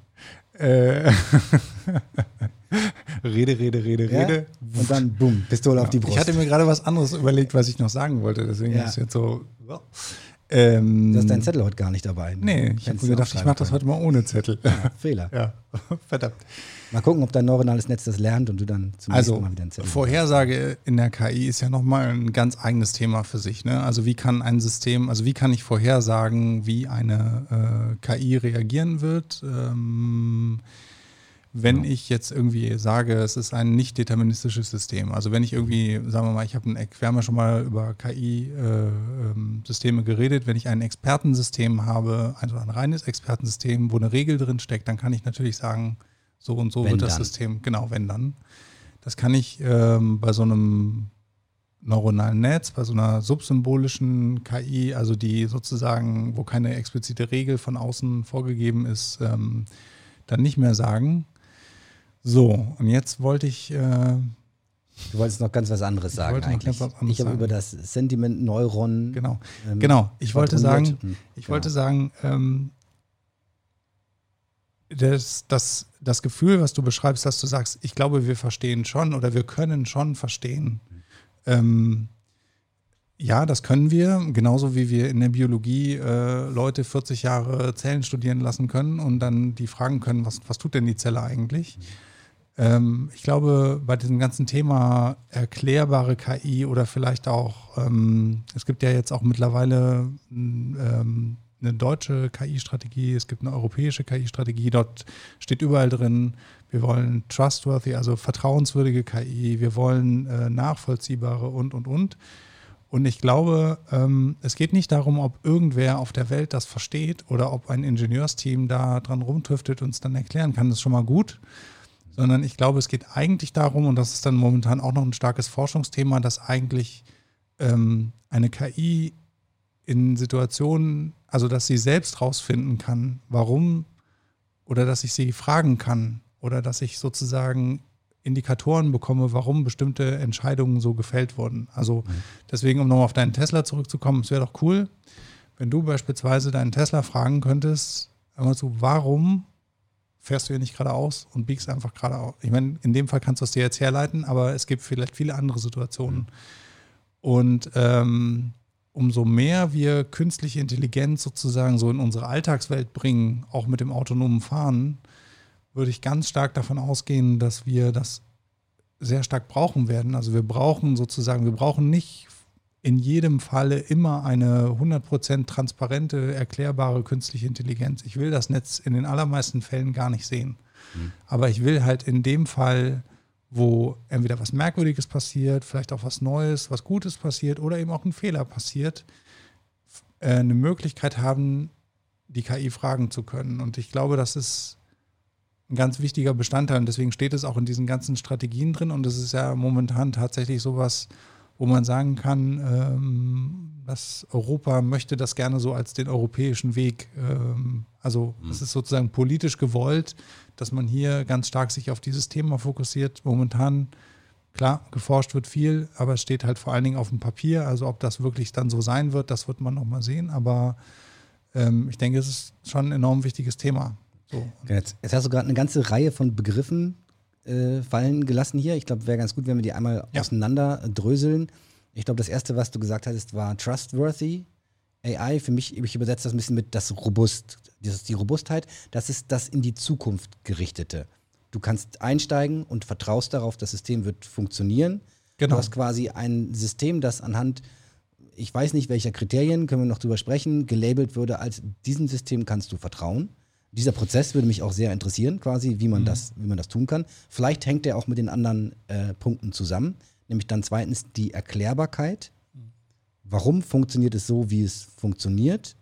Das ist, glaube ich, äh, der Part in der Mitte. Das ist das, das Doing quasi so ein bisschen. Und dann gibt es noch das nachvollziehbare KI noch gesagt. Mhm. Das wäre für mich so ein bisschen der Punkt, ich kann im, im Nachhinein quasi, kann ich, kann ich dann erklären, warum, ja. es, warum das System genau. etwas, genau. etwas Also diese Begriffe vermischen sich auf jeden Fall auch ja. so ein bisschen in, der, in der Benutzung. Ich würde sagen, ähm, Trustworthy AI äh, ist so, das wird immer so gehandelt, als würde ich sagen, das, das Dach. Äh, ähm, und es ist nicht nur der, es ist, es, der Begriff beinhaltet eigentlich das Herangehen von beiden Seiten. Einerseits sicherlich auch die Frage, wie kann ich etwas vertrauenswürdig machen. Mhm. So, also da spielt das Thema Robustheit eine, eine Rolle. Also vielleicht auch da nochmal, was ist eine robuste KI? Eine robuste KI ist eben, bleiben wir beim Fahren Beispiel, ich möchte halt, ein, wenn ich ein selbstfahrendes Auto habe, dann möchte ich halt, dass es das am besten bei Sonne, bei Regen, bei Schnee immer tut. So, also bei unterschiedlichen Sicht- und Wetterverhältnissen äh, mir einfach eine gewisse Robustheit in seinem Verhalten zeigt. So, ja. das ist jetzt ein Beispiel. Äh, von daher würde ich sagen, robuste KI ist eher ein, eine Methode. Also wenn ich es schaffe, eine künstliche Intelligenz robust zu machen, dann ist das schon ein Element von einer vertrauenswürdigen KI, weil ich mich in mhm. gewisser Weise darauf verlassen kann, dass dieses System das tut, was es tun soll. Und ähm, das heißt, du willst schon unterscheiden zwischen trustworthy und robust. Trustworthy ja, ist mehr würd, noch quasi. Genau, ich würde in mhm. trustworthy rein, rein packen, wie gesagt, das eine, was muss ich alles tun, um es vertrauenswürdig zu machen, aber eben auch diesen, wie du es genannt hast, das ähm, irrationale Bauchgefühl, also dass man Technologien hat, wo Menschen, die das benutzen, das Gefühl haben, ähm, ähm, ich kann das gut benutzen, ich bin hier gut aufgehoben. Mhm. Also wie, also es gibt ja. Ähm, das ist ja der Marketing-Aspekt quasi. So ein bisschen. Mm, nein, eigentlich nicht, sondern ich denke, das ist. Ähm, Oder man, man, könnte das auch mit Marketing erreichen, aber das ist nicht das, was gewollt man ist. Man könnte quasi. es auch mit Marketing erreichen, ja. man könnte es auch mit Regulierung erreichen, man könnte ja. es äh, ja, ähm, aber eben auch mit, mit äh, Transparenz erreichen. Also ich kann, ich kann mein Auto fragen, sozusagen. Lass uns noch mal ganz kurz, ich glaube, ich bin da so ein bisschen. Ähm, sehe das teilweise ein bisschen anders als ähm, viele andere Leute mit der, Erklärbar mit der Erklärbarkeit, das in der Mitte quasi. Ne? Ähm, ich hatte das auch schon jetzt in diversen äh, Ausschreibungen. Ne? inwieweit ist das System erklärbar und erfüllt es die Anforderungen einer erklärbaren KI. Und ich frage mich immer, was meint ihr denn mit erklärbar? Ja. Ich, ich, kann dir, ich kann dir genau sagen, was passiert. Ne? Wir nehmen deine Trainingsdaten ja, und du, du sagst, diese Daten sind eine repräsentative äh, Darstellung der Daten, die so anfallen können. Und dann wird das System lernen, diese und ähnliche Situationen sehr gut zu erkennen und mit einer Genauigkeit von 99, keine Ahnung äh, zu erkennen. Und wenn ich dir erklären soll, wie es funktioniert, ist ganz einfach. Ne? Ich äh, nehme diese mhm. Trainingsdaten, das System findet die, die Regeln darin und wenn es Bilder sind, kann ich die auch visualisieren, auf welche, ähm, auf welche Dinge im Bild das System achtet, dass es auch auf die richtigen achtet, nicht auf die falschen, das kann ich dir alles zeigen. Und dann ist das Thema aber eigentlich soweit durch. So, und ich glaube aber, abst abstellen tun die eigentlich auf was anderes. Also die wollen, eigentlich wollen die Leute, die danach fragen, gerne hören, ja, wenn, dann. Die wollen gerne ein Wenn-Dann-System. Das ist aber kein Wenn-Dann-System. Es ist ein System, was aus einer, wenn die Trainingsdaten normal verteilt sind, wird es nahezu alle Punkte innerhalb der gesamten Distribution äh, gut erkennen. Und Punkte außerhalb der Distribution, da wissen wir nicht ganz genau, was passiert. Ja. Da würde ich dir voll zustimmen. Ich weiß jetzt nicht genau, welche Leute dich da fragen. Ähm, ähm, und oftmals ist es ja so, ich meine, das ist halt auch. Ja, ich habe es in Ausschreibungen schon gesehen von ja, Firmen, genau. die schreiben Dinge aus und die wollen ein KI-System kaufen und wollen, dass das erklärbar ist. Ja, okay, aber dann ist es halt auch oftmals so, ich meine, wie gesagt, es steht jetzt in Strategien drin, in, genau, es, in, halt es ist ein politisches ja. äh, Ziel. Äh, und was ja natürlich dann immer passiert, ist, dass wenn solche Buzzwords irgendwie erscheinen, dann springen viele immer auf, aber es das heißt jetzt nicht, dass jeder, der danach fragt, auch äh, genau weiß, wonach er da eigentlich fragt. Also der Begriff muss eigentlich auch definiert werden und deine Antwort, die du da gegeben hast, ist eigentlich, denke ich, schon eine sehr gute Antwort. Ich glaube, dass der Punkt ist einfach, es das ist auch schon noch ein Forschungsfeld. Das heißt, es, es geht schon noch darum, also wenn man sich mit künstlicher Intelligenz beschäftigt, dann merkt man sehr schnell, wie du schon sagst, ich habe kein Wenn-Dann-System mehr. Mhm. Wir sind auch keine Wenn-Dann-Systeme, wenn wir uns das in der Welt aber auch, das wird immer unterstellt in der Regel. Der Mensch ist quasi, der würde das richtig äh, machen. Nein. Und der Computer wenn er was falsch macht, dann ist es als menschliches Versagen, aber das zählt nicht quasi. Ne? Wir sind genauso. Das ist der Natürlich Grund, warum wir uns in der Welt bewegen können, weil ja. wir eben nicht äh, keine Zustandsautomaten sind, sage ich jetzt mal, so nach dem Motto hier äh, Tiger rein, äh, laufen raus, sondern mhm. Äh, wir versuchen uns, ja, also wir versuchen mhm. sozusagen uns irgendwie auch ähm, in der Welt äh, dynamisch anzupassen und genau das genau das ist ja auch das Coole bei einer KI. Ich kann sozusagen, ähm, ich kann dort irgendwelche Daten reinstecken, also nicht irgendwelche, sondern ich kann dort Daten reinstecken und die KI sagt mir hinterher, worauf sie eben äh, trainiert wurde. Und genau deswegen muss man sich eben überlegen, wie kann ich so ein System, was eben kein Wenn-Dann-System ist, wie kann ich da ähm, ja, Kriterien anlegen, wie kann ich eine Erklärbarkeit erreichen, wie kann ich aber vielleicht auch sowas wie, ich sage jetzt mal, ein TÜV für künstliche Intelligenz oder sowas erreichen. Also, genau, also mich, das ich bin immer mit diesem, wie gesagt, ich finde diesen Begriff der Erklärbarkeit irgendwie sehr, sehr schwammig, weil ich finde, okay, ich kann, ich kann innerhalb von einem Satz erklären, wie das System funktioniert, grundsätzlich. Ist aus meiner Sicht erklärt. Was mich viel mehr interessiert, ist die Robustheit eigentlich. Und die geht dann so ein bisschen einher mit der, mit der Trustworthiness. Ja. Ähm, zum Beispiel, weil ich, lass uns mal wegkommen von dem, von dem autonomen Fahren, weil das, die Sau wird ständig durchs Dorf getrieben. Äh, wir arbeiten zum Beispiel mit einem Automobilhersteller zusammen und äh, da steuern wir die KUKA-Roboter, die ähm, an bestimmten Punkten im Fahrzeug Schrauben finden sollen und die dann schrauben sollen. Ja, lösen, festschrauben, whatever. Gleichzeitig muss das System feststellen, ist da vielleicht ein Kabel im Weg, sodass ich gar nicht schrauben kann. Ist die Schraube überhaupt da? Oder fehlt da noch irgendein Massestern oder so, der dann noch hingehört? Und ähm, die interessiert auch gar nicht so sehr, wie erklärbar das ist. Die wollen, dass das funktioniert. Ja, klar. Und zwar im industriellen Maßstab. Das, der Maßstab, das muss alles so robust und ausfallsicher sein. Da ziehst du den Stecker, stöpselst ihn wieder rein, das muss wieder laufen. Und das muss laufen, egal welche äh, Lackierung die Karosserie hat, wie die Lichtverhältnisse gerade sind, ob durchs Werksdach noch die Sonne äh, durchscheint oder nicht. Ähm, das muss funktionieren. So, und zwar in jedem Fall. Und wenn es nicht funktioniert, dann soll es bitte rechtzeitig Bescheid sagen, hier ist NIO, ja, nicht in Ordnung. Ähm, damit jemand nacharbeiten und nachgucken kann, was, was da los ist.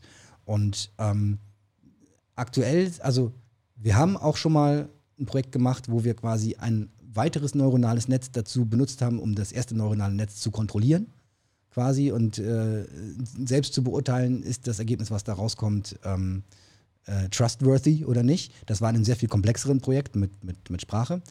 Ähm, ganz oft habe ich aber den Eindruck, das sind Engineering, hauptsächlich Engineering-Themen, über die man tatsächlich auch Vertrauen aber herstellen kann. Dass man sagt, pass auf, also auf der einen Seite, neuronale Netze arbeiten nicht mit 1-0, sondern da kommen auch nicht wirklich Wahrscheinlichkeiten raus, ähm, mhm. aber so Scores, sage ich mhm. mal, für äh, verschiedene Dinge.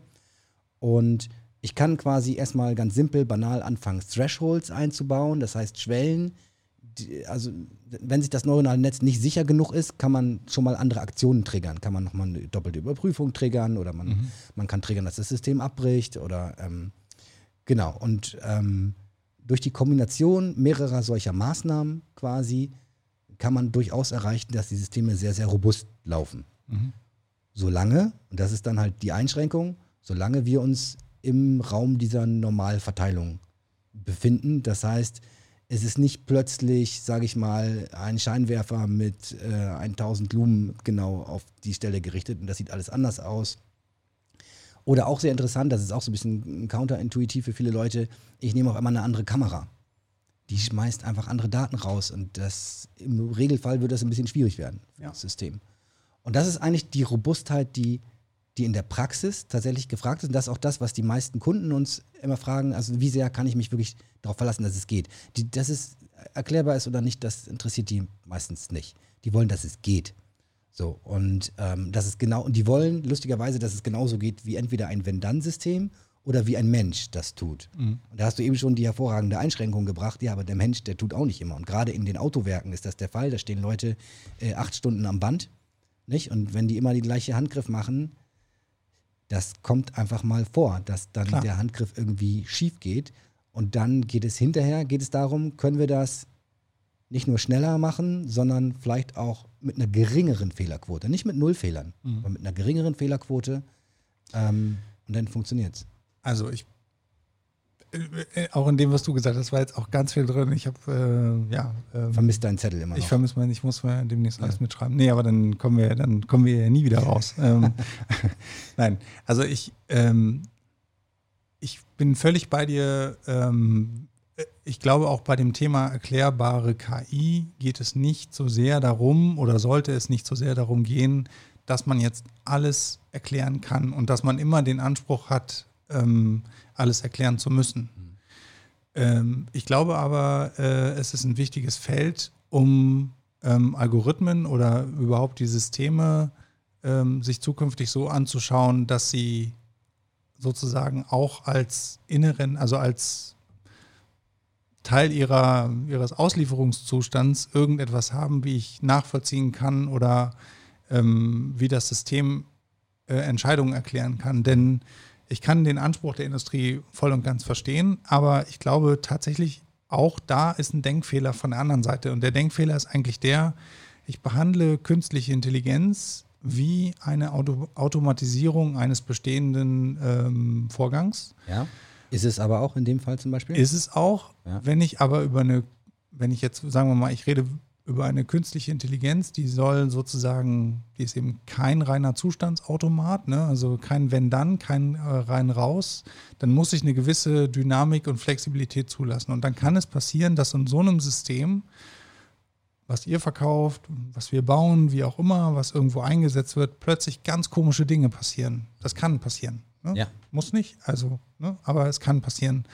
Und dann wäre es schon zu, äh, schön zu wissen, warum ist das passiert, ohne jetzt vielleicht gleich ein, ähm, wie auch immer, vierköpfiges äh, Ingenieursteam drauf loszulassen, sondern um direkt zu sehen, aha, okay, irgendwie, was weiß ich, Beleuchtung hat sich geändert, irgendwas ist anders geworden, deswegen entscheidet das System jetzt anders. Und dafür Mechanismen zu entwickeln, ähm, glaube ich, ist wichtig und die Leute müssen, also Unternehmen, die künstliche Intelligenz einsetzen, die müssen halt verstehen, dass es schon eine neue Technologie ist, die wir nicht eins zu eins mit äh, schon bestehenden Technologien vergleichen können. Also ich kann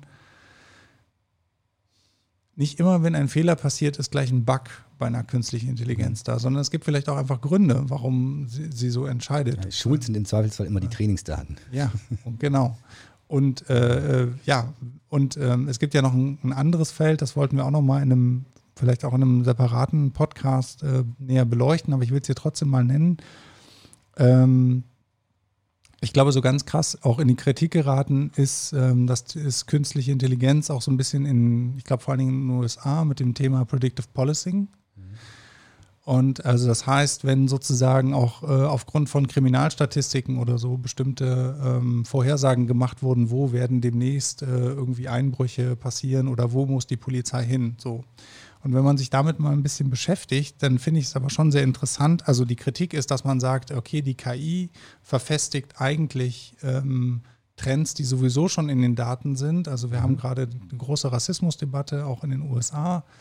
Ähm, und äh, die Kritik ist dort zu sagen, okay, wenn ich ohnehin schon mehr in ähm, schwarzen Nachbarschaften sozusagen, ähm, also oder in, mehr Fälle hatte aus der Vergangenheit. Genau, mehr ja. Fälle hatte oder in sozial benachteiligten Gegenden oder so, dann wird es auch da, so sein, dass die KI auch dort viel stärker Dinge vorhersagen vor, wird. Genau, sie wird genau. vorschlagen, fahren wir dahin, weil offensichtlich so. da passiert immer was. Genau. Ne? Und wenn man sich jetzt mal ein bisschen mit der Literatur beschäftigt, ähm, dann ist es, und das finde ich, ist eine sehr, sehr wichtige äh, Kritik oder auch ähm, etwas, wo man wirklich drüber nachdenken muss, dass die Leute sagen dann, gut, ich habe jetzt nicht nur Trends, die ich in den Daten habe, die ich vorher auch schon hatte und die mir sozusagen die KI sagt, aber ich habe dadurch, dass ich so eine künstliche Intelligenz dazwischen schalte, ähm, das ist für die Leute, die das anwenden, also für die Polizisten, die dann ihren Job machen, tatsächlich wie eine Blackbox.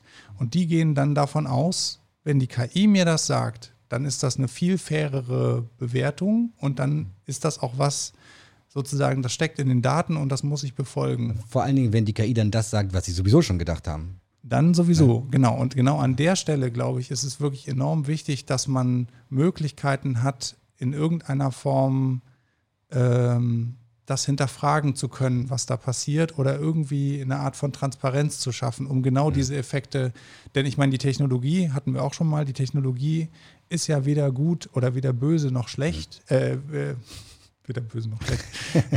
ne, also ist sie von sich her weder böse noch gut. Ähm, sie kann halt so oder so, sie kann falsch eingesetzt werden, sie kann mit bösen Absichten, sie kann mit guten Absichten eingesetzt werden. Aber ähm, das alles ist ja für jemanden, der tagtäglich seinen Job macht und damit arbeiten muss, eigentlich total irrelevant, sondern der will eigentlich etwas haben, dem er, also das er einschätzen kann und dem er vertrauen kann. Und ich glaube, an der Stelle ist es halt wichtig, daran zu arbeiten, um dann wirklich diese Technologie, wo ich auch denke, auch für meinetwegen Predictive Policing kann man bestimmt eine KI auch gut einsetzen. Man muss nur darauf achten, dass, ähm, ähm, dass äh, die Daten, dass viele Dinge einfach ähm, sozusagen äh, in irgendeiner Form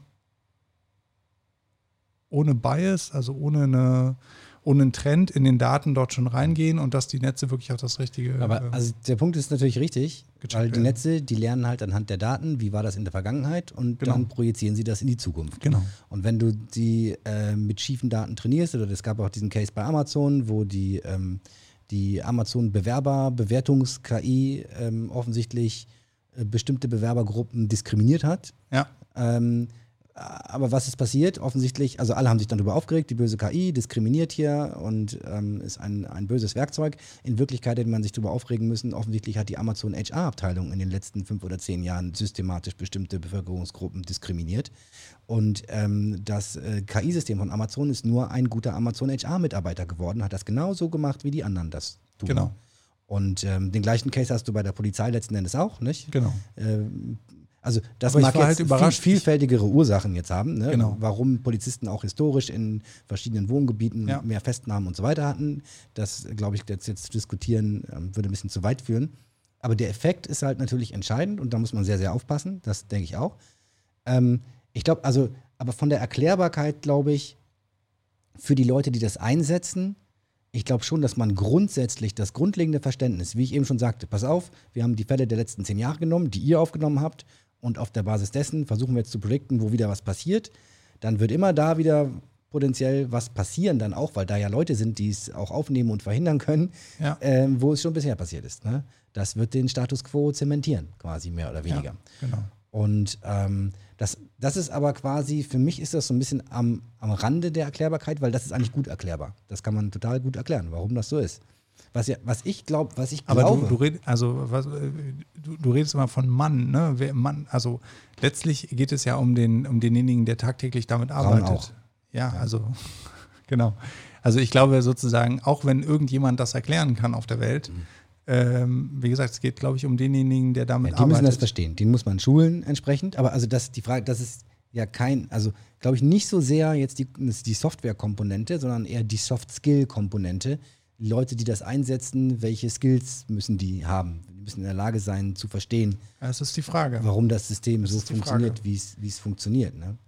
Ich wollte, aber ich wollte eigentlich, ich wollte darauf hinaus, dass ähm, ich glaube, dass bei dieser Erklärbarkeit, die gefordert wird, geht es eher darum, so verstehe ich das dann zumindest eigentlich, dann zu sagen, ja, wir wollen gerne, dass die KI erklärbar ist, damit ich sie verstehe, damit ich eine Prognose abgeben kann, wie sie sich verhalten wird.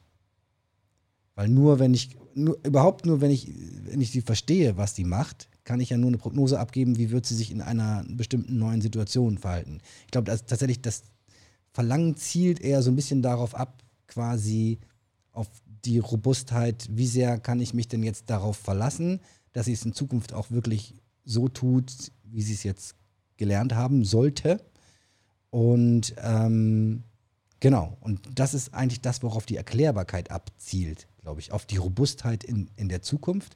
Und das ist halt, also ich bin mir sicher, da gibt es super spannende Forschung ähm, zu dem Thema.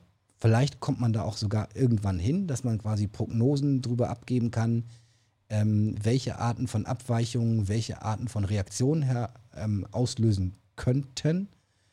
Aber wir werden da niemals einen Wenn-Dann-Zustand erreichen. Und ich glaube, ich habe immer das Gefühl, dass das so ein bisschen das ist, was eigentlich ähm, gewollt ist.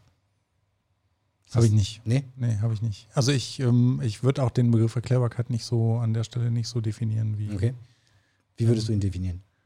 Ich würde sagen, dass es darum geht, ähm, ähm, wie gesagt, Systeme zu befähigen, sowas wie ähm, eine, auch ein großes Wort, aber sowas wie vielleicht eine Selbstwahrnehmung zu haben. Also Ui. wenn ich, also ich rede nicht von einem Bewusstsein oder so, sondern ich rede davon, ähm, auch da gibt es Forschung darüber, dass sozusagen ein KI-System, das ähm, ähm, in KI-Systemen noch ein zusätzlichen, äh, zusätzlicher Layer eingebaut ist, also sozusagen ein nochmal separates System, was Entscheidungen mitmodelliert und was sozusagen dann auch über eine Prediction, also auch über eine Vorhersage versucht rauszukriegen, okay, was müsste eigentlich jetzt die Entscheidung der KI sein, um dann die Entscheidung der KI mitzukriegen und dann sozusagen gewisse Widersprüche aufdecken zu können und auf so einer während, während des Trainings aber quasi, oder? Nein, während der, während der Laufzeit. Während der Also, Laufzeit. ja, Aber dann genau. dieses, dieses ähm, Ich rede nicht über ein neuronales Netz. Du darfst es nicht nur auf ein neuronales Netz ich wollte sagen, aber dieses, dieses Erklärsystem müsste ja dann ein regelbasiertes System sein. Sonst hast du ja das gleiche Problem wieder. Nicht notwendigerweise. Nee. Also, ähm, ja, da können wir wirklich auch nochmal eine, eine Session zu machen, aber ähm, ähm, du, es geht halt nicht um den Bilderkenner oder so, ne? Ich glaube, da wird das, da ist das sozusagen ähm, ähm, mit Tauben auf Spatzen geschossen oder wie auch immer. Kanonen. ich meine, mit Tauben bitte nicht, aber mit Kanonen auch nicht schießen. Egal. Ja, genau. Ähm, nein, also ich denke, dass ähm, mir fällt gerade, also ich meine, ich weiß, du hast recht, das Thema autonomes Fahren, aber ein Fahrzeug, ein Roboter, nehmen wir einen Roboter, der, ähm, was tut er? Der fährt durch die Gegend und ähm, beispielsweise in einem Werk äh, beliefert Teile an Mitarbeiter. ich, ich, also ich, ich weiß doch nicht, worauf du hinaus willst, aber ich, hab, hätte folgenden Case, weil wir das auch gerade in der Diskussion hatten, so ein großer KUKA-Roboter, ne? so äh, 1,1 Tonnen, der ist gefährlich. Ne? So, und jetzt hast du ein KI-System gebaut, der arbeitet da, du hast ein KI-System gebaut, dass der anhält, wenn jemand da langläuft. Weil im Zweifelsfall bringt er den um, ne? wenn er dann seinen Arm Mhm. einmal schwenkt. ja, ist richtig, genau. So, jetzt haben wir mh, einen Erkenner gebaut, der erkennt, ah, da ist ein Mensch, jetzt musst du aufhören. Funktioniert aber dieser Erkenner immer. Vielleicht, wenn der Mensch, da kommen, kommen wir gleich auch noch zu, äh, zu ähm, äh, Attacken auf solche Systeme, der Mensch hat um den Hals äh, sich ein komisches Foto gehängt und wird nicht mehr als Mensch erkannt. Und der Roboter fährt einfach weiter. quasi. Ich meine, ich glaube, so ein bisschen so eine, jetzt mit dem Bild ist vielleicht ein Schritt zu weit, aber so eine Situation, glaube ich, wolltest du konstruieren, oder? Nee, so. eigentlich nicht. Also. Aber ich habe gedacht, Aber ich nimm das doch kurz einfach mal. also ich meinte, äh, äh, also wenn ich von einem Roboter rede, ja, dann ähm, ähm, Dann läuft der immer dann, bei dir, Dann oder? läuft er oder fährt er bei mir. Ja, lau laufen ist natürlich schon. Nein, aber ich meine, wenn er fährt, wenn er wirklich eine, wenn da mehrere Sachen drin stecken, äh, was weiß ich, Sprachausgabe, Navigation und und und. Ja, also ich habe ein sozusagen komplexes System, was Okay. aus vielleicht vielen verschiedenen KI-Algorithmen entsteht. So, dann kann ich da oben drauf ein Modell legen, sozusagen. Ähm, der Roboter weiß ungefähr, welche Zustände, welche Missionen er hat, was er machen soll. Er soll jetzt irgendwas von A nach B bringen. Da gibt es vielleicht ein paar Wegpunkte, die er erreichen muss. So, und dann, dann kann man sich eben überlegen, äh, man kann dazu ein Modell bauen, was muss der Roboter für Zustände erreichen äh, und man kann versuchen, das zu verifizieren. So. Und ähm, dieses Modell kann dann quasi äh, das Verhalten des Roboters checken und kann und dadurch erreicht man ähm, dass ähm, Aber was heißt checken? Das habe ich nicht verstanden in dem ja, es kann gucken, okay, ist der, Zu ist der Wegpunkt erreicht, ist der Zustand Okay, erreicht, ja. ist die Batterie noch äh, äh, sozusagen so voll, wie sie ist, so. Ja. Und äh, darüber kann ich zum Beispiel verifizieren, ob das System an sich ähm, so funktioniert, wie es funktionieren soll. Denn ich, ich kenne meine, ähm, meine Zustandsparameter. Wie gesagt, ich, ich versuche das jetzt hier gerade mal auf ein, auf ein verständliches Beispiel runterzubrechen. Es ist ja auch noch ein, Gegen, ein Gegenstand der Forschung. So. Ja. Und wenn ich das System dann irgendwann frage, okay, warum hast du es nicht geschafft, beispielsweise, warum ist das Teil nicht ausgeliefert worden? Dann könnte man über so ein, über so ein mitlaufendes Modell äh, ähm, eine Antwort von dem System selbst kriegen, weil an Wegpunkt 3 äh, meine Batterie nicht mehr äh, ausreichend geladen war und ich irgendwie zur Ladestation zurückkehren musste. So, das ist jetzt ne, keine Rocket Science, aber ich versuche sozusagen so ein bisschen zu, er zu erklären, äh, ähm, äh, was so Ansätze sind, um so ein bisschen ähm, einer KI, ähm, einem, einem komplexen System, was irgendwie in der Welt agieren soll, ähm, ähm, sowas mitzugeben wie eine Erklärbarkeit. Und wenn du jetzt diesen Roboter nimmst, der gefährliche oder der potenziell zu viel Kraft hat, äh, der, der in einem Werk arbeitet, dann muss ich über, sagen wir mal, dann bin ich eher bei Robustheit, würde ich sagen. Da bin ich eher bei dem, was du vorhin gesagt hast, weil dann muss ich natürlich schauen, dass die Algorithmen an sich, die dort ähm, äh, dafür sorgen, dass der Roboter sich bewegt äh, und die auch diese Erkennung machen, ist da jemand in der Nähe oder nicht, dass die in ganz viel, vielen vielleicht auch schlechten sensorischen Bedingungen irgendwie arbeiten oder ab einem bestimmten Level, wo ich halt feststelle, okay, von dem Sensor kommen jetzt keine Daten mehr oder irgendwas kom ist, ist komisch, dann einfach anhalten.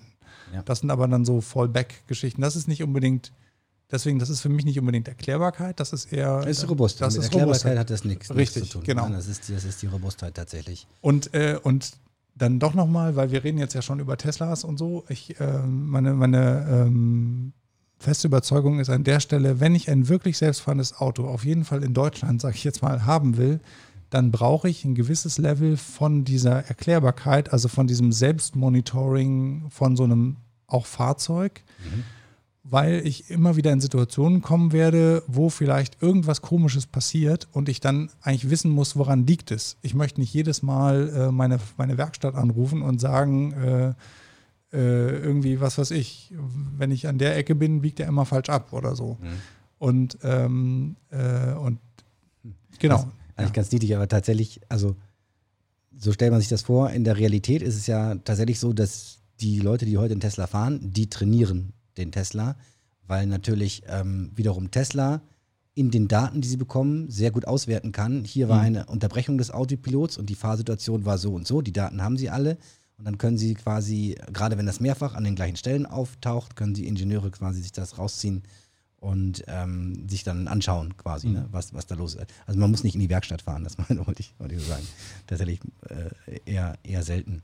Ich habe gerade übrigens völlig off-topic mit Faszination festgestellt. Ich habe ja vorhin diese Geschichte aus Paris erzählt und du, du hast ein T-Shirt an, auf dem Paris France steht. Ja. Ich weiß nicht, ob ich das unbewusst quasi, ob das unbewusst Das diese Geschichte bei mir geprimed. getriggert hat. Genau. Das ist ja auch bei uns Menschen. Wir wissen, wir sind manchmal nicht erklärbar. Ne? Wir, ich, ich könnte das jetzt vermuten, dass das vielleicht so war, Könnte aber auch anders sein, weil wir einfach in dem Thema waren und die Geschichte einfach gut gepasst hat. Vielleicht hat das auch zusammengespielt. Ähm, wir sind tatsächlich eine ziemliche Blackbox. So, wir haben bisher, wir haben jetzt viel über, ähm, über Systeme gesprochen, ähm, wie erklärbar sie sind, wie, wie robust sie sind im normalen Betrieb. So, vielleicht können wir mal jetzt weitergehen zu dem Punkt, wo wir nicht einen normalen Betriebsfall haben, sondern eine andere Form von Robustheit brauchen, nämlich ähm, die Robustheit gegen Manipulation, gegen Attacken, aber auch gegen einfaches Robotermobbing. Das gibt es tatsächlich in, in, in der Praxis. Ähm, wenn Roboter irgendwo eingeführt werden, kommt es häufig dazu, dass die Mitarbeiter, die zusammen oder neben dem Roboter arbeiten, es dem Roboter absichtlich schwer machen. Ähm, das reicht von ja, ne, der so Roboter. Ist das mit den neuen Kollegen, ne? Ja, das ist das mit den, genau, so ist das tatsächlich mit den neuen Kollegen. Ne? Dann wollen wir da mal sehen, was du kannst. Dann stelle ich mal äh, die kleine äh, Schale, wo die Schrauben sind, die du nehmen willst, stelle ich mal ein bisschen weiter nach links. Ne? Oh, kommst du nicht mehr ran? Ja, ist schade, ne? Jetzt funktioniert ja gar nichts mehr, muss ich doch wieder schrauben. So, ja. das ist quasi das eine, ähm, äh, was passiert. Ähm, ich kenne es auch zum Beispiel aus den USA da ist das teilweise auch für Leute ein Sport, wenn äh, tatsächlich die selbstfahrenden Autos von Waymo oder von anderen, die, die voll selbstfahrenden Autos unterwegs sind, dann äh, einfach mal, wenn man neben so einem Auto ist, einfach mal so, so zu machen, kurz mal so rüber zu zucken, ne? Und das Ding macht eine Vollbremsung. nicht? Und man lacht sich kaputt und denkt, hey, hey, hey, du kannst, ne? Hast gebremst. Aber so sind wir, so sind wir absolut. So sind wir. Und das ist quasi, das sind noch die nicht ganz so bösartigen Attacken. Dann ja. gibt es natürlich auch ähm, ja, Leute, die tatsächlich, ähm, also wir machen ja auch ein Projekt im Bereich äh, Sicherheit, wo aber, wir. Aber äh, nochmal ganz kurz, ja. findest du das, äh, findest du es äh, falsch, dass, dass, dass das passiert? Weil ich finde, ja, also. Ja, also ich sag mal so, bei dem, bei dem Roboter, der in der Fabrik was schrauben soll, dem seinen Napf wegzunehmen, quasi aus dem er seine Schrauben bezieht, ähm, das ist halt einfach kurzsichtig. Ne? Das, ähm, das sind in der Regel sowieso, also ich habe ja mit Erschrecken festgestellt, jetzt durch unsere Zusammenarbeit da mit äh, dem Autohersteller, wie, das ist alles regelbasiert, ne? In diesen Fabriken, alles Regel, alles SPS, äh, äh, speicherprogrammierte Steuerung bei den Robotern. Ja. Und wenn das Setup sich nur einen Tick ändert, so, dann geht da ja. nichts mehr. Richtig. Geht nichts mehr. Und wenn du was einführen willst, was das nicht hat, dann hast du tierische Probleme. Du musst es ja auch irgendwie abnehmen lassen. Genau, du musst es abnehmen lassen. Ähm, genau, aber also es geht, aber kann ich trotzdem aus eigener Erfahrung sagen. Ähm, Genau, und die sind natürlich, das sind dumme Roboter in Anführungsstrichen, die führen nur ihren Regelplan aus. Und klar, wenn ich die Flasche ein bisschen weiter wegstelle, ne, dann greift er ins Leere. Und wenn es gut läuft, hat er so ein Robustheitssystem, dass er merkt, warte mal, da ist gar kein Widerstand, ich muss stoppen. Mhm. So, und dann stoppt er. Das nicht, hat nichts mit KI-System aber zu tun, letzten Endes. Ne? Genau, und das finde ich, ich glaube, diese, diese Form von Roboter-Mobbing finde ich, weiß ich nicht diese andere Form jetzt, das war, glaube ich, auch die du interessanter fandest jetzt, dass ich dem Auto mal was zum Denken gebe, quasi, indem ich so einen mhm. kleinen Schlenker fahre. Ja, ähm, ich, ich wollte eigentlich nur den Einschub machen, dass ich halt denke, genau das sind super Beispiele, weil das, äh, das ist der Grund, warum man eigentlich sagen muss, Leute, die reale Welt ist komplexer als äh, selbst ja. das merkt man schon in der Fabrikhalle, ne? weil sozusagen es können immer Dinge passieren, also aus Sicht des Roboters okay, du hast jetzt gesagt, es ist keine KI drin, aber aus Sicht des Roboters ist das ja ein Ereignis, mit dem er nicht rechnet. Wenn ich jetzt eine wirklich gute KI habe oder wenn ich jetzt ein System habe, was ähm, in der Lage ist, in der realen Umgebung um, umzugehen, dann muss es halt mit solchen Dingen auch klarkommen. Das wäre, finde ich, ganz klar. Das, das ist übrigens ein total spannender Forderung. Punkt. Ja. Und dann, äh, und wir, also wir Menschen machen das, äh, ich meine, das mit dem neuen Kollegen war jetzt ein bisschen gemein, aber ich denke, wir versuchen natürlich immer die Grenzen auszuloten, auch von einem, bei einem, bei einem Roboter ist es ja, da gehen wir davon aus, dass wir sowieso sozusagen die Oberhand haben, also dass wir die Schlaueren sind. Mhm. Aber wir versuchen das auch generell Doch. immer mit auszuloten, äh, äh, wo sind die Grenzen. Und damit muss zukünftig, wenn ich jetzt, ich meine, ich lese, man liest dann von Kollege Roboter und so, also ich meine, Entschuldigung, aber Kollege Roboter muss dann damit klarkommen, wenn die Kollegen auch vielleicht mal einen bösen Scherz machen. Also Ne? Jetzt mal ein bisschen übertrieben. Ja, also zwei, zwei interessante Dinge fallen mir dazu ein. Das eine ist ähm, quasi die Interaktion zwischen zwei Systemen. Wenn wir mit dem Auto fahren und wir sehen, da wartet jemand, der will auf die Straße gehen, der macht den Eindruck, er würde gerne mhm. losgehen, neigen die Menschen eher dazu, ein bisschen zu beschleunigen, um dem zu signalisieren, äh, äh, ich fahre. Die meisten machen das leider so. Ja, um, dem, um einfach klar zu, keine Unsicherheit zu zeigen und klar zu signalisieren, ich fahre hier auf meiner Spur. Ich muss nicht bremsen, ne, weil du willst dann über die Straße gehen, kannst aber gerade nicht, weil ich fahre hier. Aber es gibt sicherlich Meine beides. Straße. Es gibt sicherlich beides. Es gibt auch Leute, die bremsen dann. Es kann auch gefährlich sein, dann aber zu bremsen, es weil gibt der, vielleicht auch Fußgänger, weil, die weil der einfach. hint, ja warte mal, weil, weil, weil der hinter dir äh, rechnet nicht damit, dass du plötzlich Mhm. bremst, weil da ist ja keine Ampel, kann gefährlich sein. Äh, ne, muss man zuerst in den Rückspiegel gucken, kann ich jetzt bremsen, weil ich will den rüberlassen, dann könnte ich das tun. Es gibt auch den Case, den du, glaube ich, äh, gerade anspielst, weiß ich, in, in Paris äh, sehr, äh, wiederum Paris, äh, sehr bekannt, Wir sind heute ganz bei am, Paris. am, am, am bekannt. Triomphe, diesen riesigen Kreisverkehr, wo du im Prinzip nur durchkommst als Fußgänger, wenn du nicht die Autos anguckst und einfach läufst. Ja. Weil dann müssen sie bremsen. Ja. Aber sobald quasi dieser Blickkontakt da ist und das Auto trotzdem weiterfährt, weiß der Fußgänger, jetzt sollte ich besser nicht. So, und das ist natürlich ein sehr schwierig jetzt zwischen einem selbstfahrenden Auto und den Fußgängern zu realisieren. Und deswegen, ich habe ähm, gerade neulich ein paar Podcasts mit Richard David Brecht äh, gehört. Ähm, er ist der Meinung, dass selbstfahrende Autos sich in den Innenstädten eher nicht durchsetzen werden, weil das zur Folge hätte, dass Fußgänger und Radfahrer quasi zu den stärksten Verkehrsteilnehmern werden würden, weil sie quasi sehr schnell rausfinden und feststellen, okay, ich kann, wann immer es mir beliebt, gehe ich halt über die Straße und mache, was ich will, weil die Dinger bremsen. Und ich habe immer Vorfahrt, egal was ist. Und das quasi den Verkehr mehr oder weniger zum, verkürzt jetzt dargestellt auch. Ähm, wir müssen ihn vielleicht mal einladen, dann kann er auch über sein neues Buch sprechen bei uns, was auch mit künstlicher Intelligenz zu tun hat.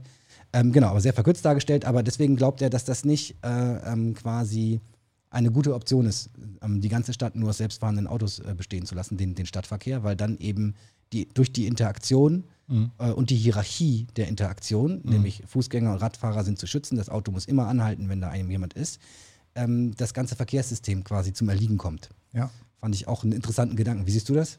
Ist ein, ist ein super Beispiel. Das ganze Beispiel ist super, weil, ähm, ähm, also ich sehe es so, dass ich denke, ähm, er hat wahrscheinlich recht, wenn ganz klar ist, und es wird ja so sein, selbstfahrende Autos, natürlich, sie dürfen keine Fahrradfahrer, keine Fußgänger äh, äh, sozusagen überfahren. Ne?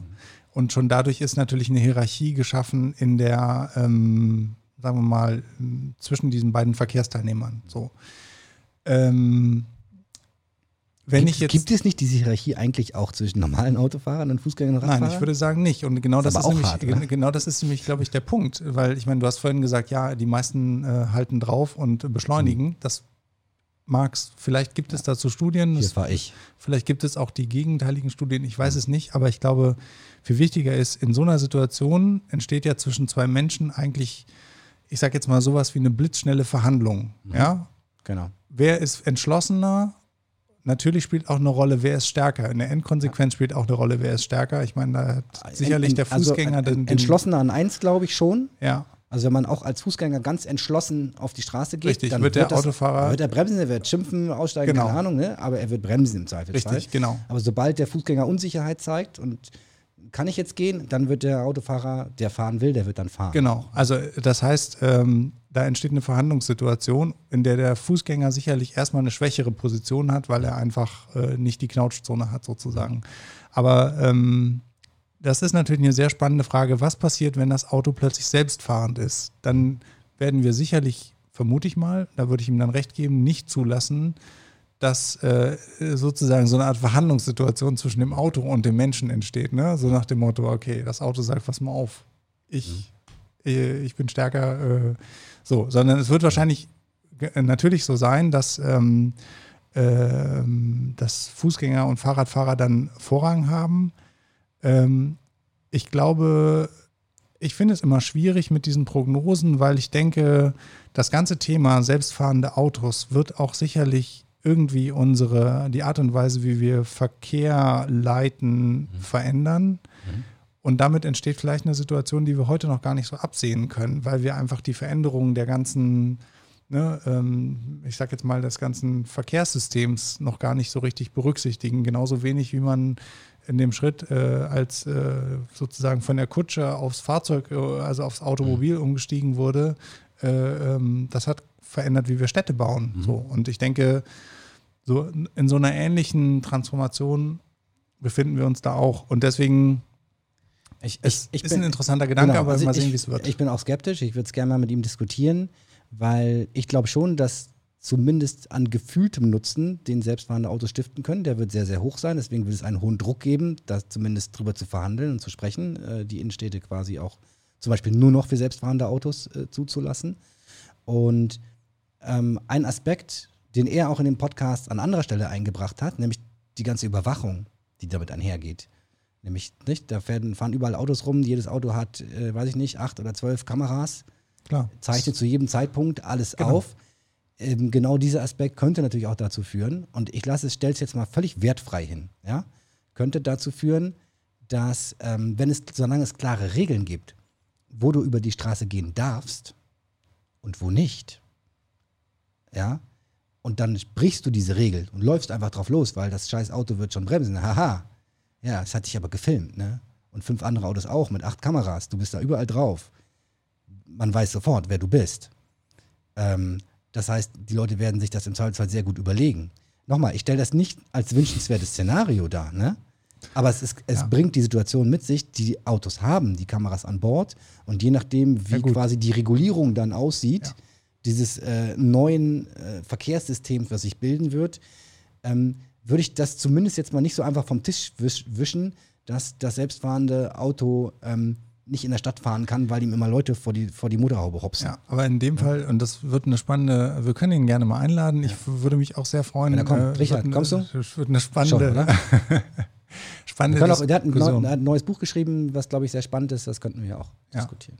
Aber ich, ich ähm, denke dann in dem Szenario, was du da gerade so äh, äh, an den blauen Himmel gemalt hast, Eine blau, so ganz blau der der Himmel nicht plötzlich äh, Ne? ziemlich dunkel Da wurde. schrillen wahrscheinlich alle Alarmglocken bei Genau. vielen Leuten. ne? Ähm, Zu Recht auch. denke ich, teilweise, benutze natürlich, äh, da, da vermischen sich ja zwei Sachen. Ne? Natürlich bedeutet autonomes Fahren oder selbstfahrende Autos äh, ist eine ähm, Explosion an Sensorträgern auf den Fahrzeugen. Ne? Natürlich äh, Kameras, wie auch immer, Sensorik, so, die wird, ja, soll ja eigentlich dazu genutzt werden, dass das Auto selbstständig fahren kann.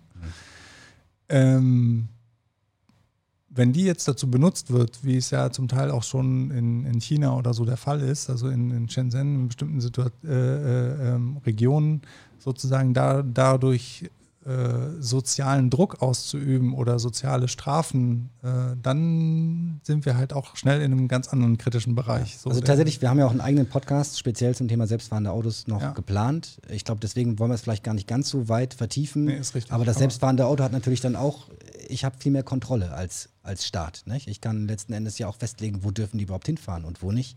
Ich kann den Aktionsradius Es von ist halt die Menschen Frage, wie es wie es- wie es einschränken. reguliert Nicht? Wenn wird. es Proteste gibt, Ja. kann ich sagen, pass mal auf, mit dem Auto kannst du da aber nicht hinfahren. Ne? Da musst du schon laufen.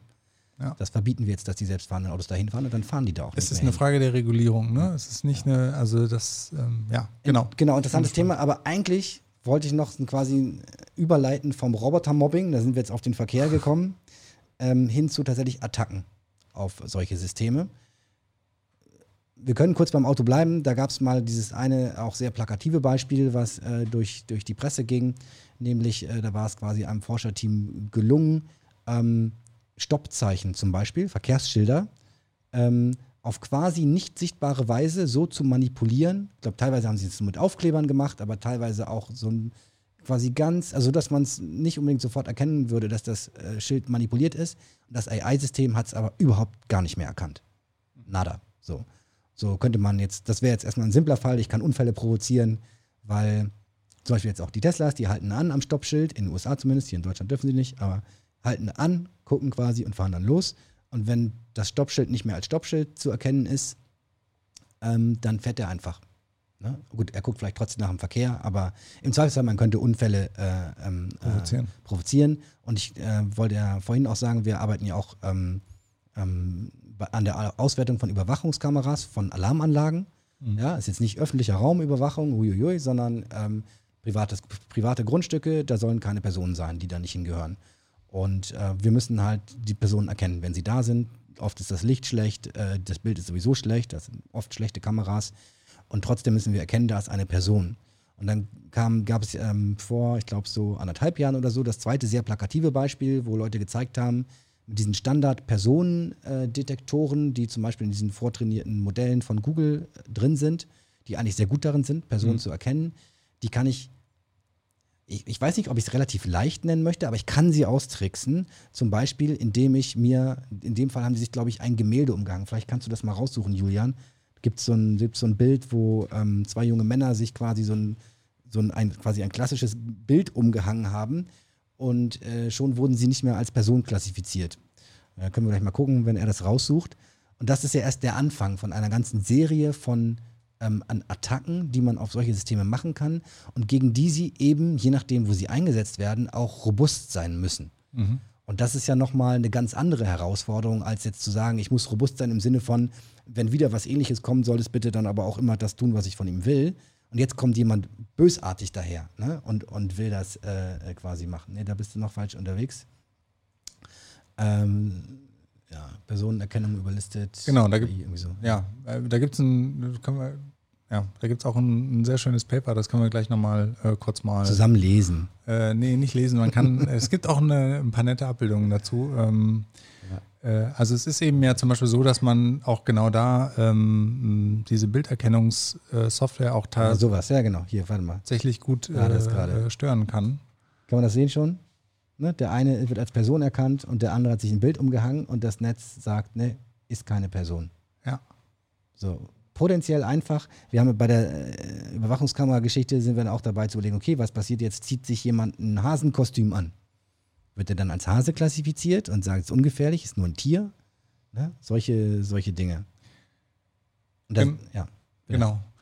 Ähm, es gibt ein super schönes äh, Paper dazu. Das nennt sich, äh, du kannst mal googeln nach äh, The Elephant in the Room. Oh ja, habe ich, hab ich auch von gehört. Ähm, mal sehen. Vielleicht nochmal Machine Learning dazu, damit man irgendwie jetzt nicht sonst wo hinkommt. Ja, also, ansonsten kommst du mit The Elephant in the Room nicht so weit tatsächlich. Genau. Ähm, das ist ein. Ah ja, we showcase a family of uh, failures of state-of-the-art detectors. Genau, und das ist halt ein, ein sehr schönes Paper, weil es ähm, so ein bisschen darum geht, also The Elephant in the Room äh, ist sozusagen in der Machine Learning, kommt gleich, äh, ich, ähm, ist in der Machine Learning, also es ist halt sozusagen, äh, das, das Sprichwort dafür ist, äh, ähm, es ist etwas im Raum, jeder sieht es, aber keiner spricht drüber. Ne? Und es geht so ein bisschen darüber, äh, okay, auch in der Machine Learning Community ähm, wird eben, oder es ist generell ein Problem in der Wissenschaft, es wird immer gezeigt, was ist äh, was funktioniert, aber es wird wenig darüber gesprochen, was funktioniert eigentlich nicht. Und da sind wir auch wieder mitten im Thema erklärbare KI. Ich möchte eigentlich dann bestimmte, äh, bei bestimmten Features schon sehen können, funktioniert der Algorithmus eigentlich noch oder nicht. So.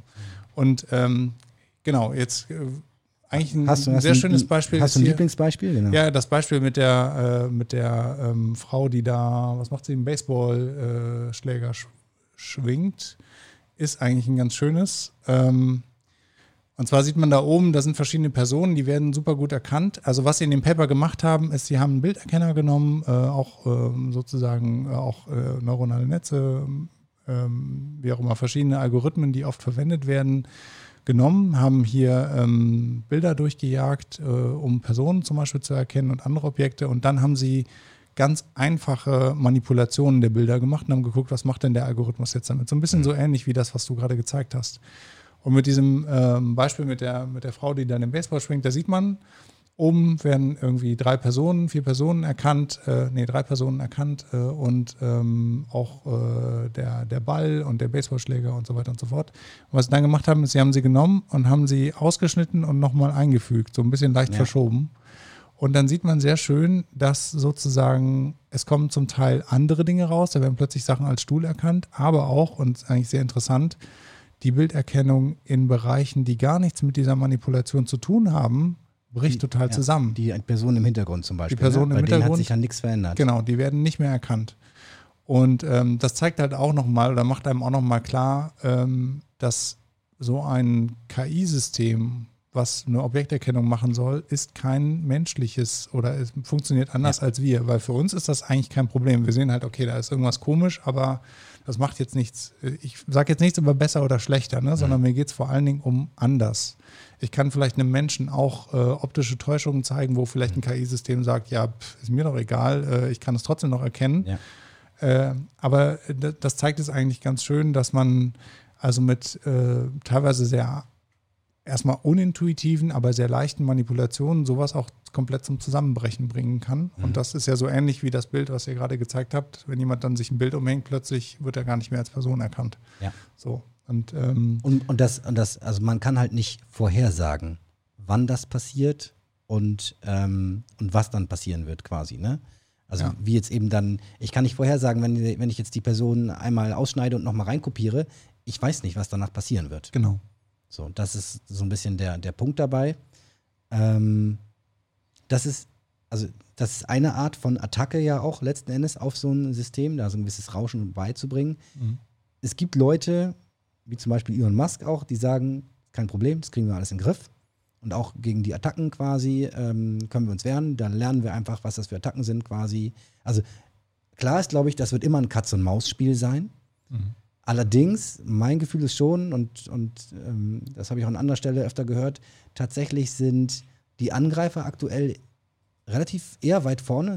Man, also der Mainstream beschäftigt sich eher wenig mit Adversarial Attacks, was ja der Fachterminus mhm. hier ist. Ähm, und wahrscheinlich sollten da mehr Forschung auch reingehen.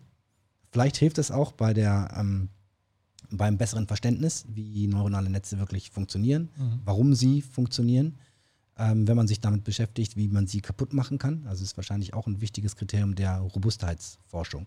Auf jeden Fall. Aber es ist eben, wie gesagt, es ist tatsächlich in der Wissenschaft und das ist kein deutsches, sondern das ist ein weltweites Phänomen. Ähm, und eine Debatte, die quer über alle möglichen Disziplinen läuft, also nicht über nur in der Informatik, auch in der Biologie, äh, Chemie, wo auch immer. Es werden keine oder nur sehr wenig Ergebnisse publiziert von Dingen, die nicht funktioniert haben. Hm. Es ist auch schwer, irgendwie danach zu, ich sag jetzt mal, danach Selten, zu suchen ja. oder äh, so. Und ähm, tatsächlich, wenn wir über künstliche Intelligenz reden, ist es aber eigentlich auch ein ganz spannendes Feld, weil wir bauen ja Systeme, die irgendwie funktionieren sollen. Das heißt, wir müssen uns eigentlich auch damit beschäftigen, ähm, was sind denn die Bedingungen, in denen vielleicht der Algorithmus oder die Klasse nicht funktioniert, um dann daraus auch noch zu lernen. Und weil ich meine, man möchte ja eigentlich einen Bilderkenner haben, der das, der jetzt nicht unbedingt ähm, dazu, äh, also wo das nicht passiert. Und du hast, du hast recht, momentan ist das so ein Katz-und-Maus-Spiel, aber ich glaube, das entsteht dadurch, und ich finde auch die, die Antwort von Elon Musk ehrlich gesagt nicht besonders clever, weil ähm, ähm, eigentlich zeigt das nur, dass wir zu sehr über das sprechen, was funktioniert und zu wenig über das, was nicht funktioniert. Denn eigentlich wollen wir nicht solche Systeme haben. Wir wollen eigentlich Systeme haben, die mit sowas zurechtkommen und wo wir das aber auch wissen, dass das geht. So, deswegen. Ja. Das ist ja. allerdings wahrscheinlich auch so ein bisschen, also erstens habe ich sie, glaube ich, das auch schon verkürzt dargestellt, was äh, er dazu gesagt hat. Aber, ne? Genau, aber äh, nicht so ungut. Aber auf der anderen Seite, ich glaube, davon leben natürlich auch solche Machertypen, dass sie sich darauf fokussieren, auf das, was geht. Während so potenziell, wir Deutschen sind Wenn eher. So Wissenschaftler. Äh, Wissenschaftler und wir Deutschen allgemein, glaube ich, sind eher potenziell immer eher dabei, erstmal zu, darüber nachzudenken, was alles nicht geht. Ja ähm, und äh, uns darin quasi auszulassen. Ähm, das waren jetzt ja aber alles, also aber ein Thema würde ich gerne noch äh, da mit reinbringen. Das waren jetzt alles Themen, wo wir, wo man die Manipulation ganz gut erkennen kann. Also wir als Menschen mhm. würden sagen, ja, ähm, ne, ich kann sehen, was da passiert ist und es ist manipuliert worden, offensichtlich. Ähm, es gibt noch einen weiteren Bereich, der ja auch, ähm, sage ich mal, viel in der Diskussion steht und durchaus auch anfällig ist, nämlich das Thema Gesichtserkennung. Mhm.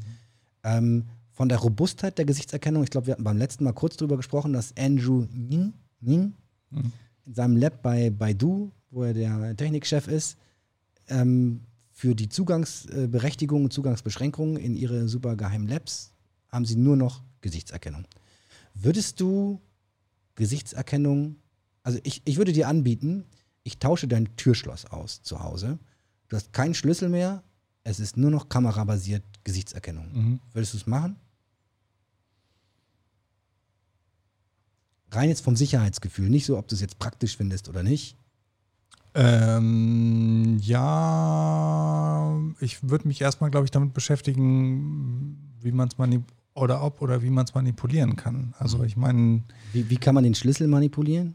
Naja, man kann ihn nachmachen lassen zum Beispiel. Zum Beispiel. Oder, ja. ähm, oder man kann irgendwie einen Dietrich nehmen oder keine Ahnung. Mhm.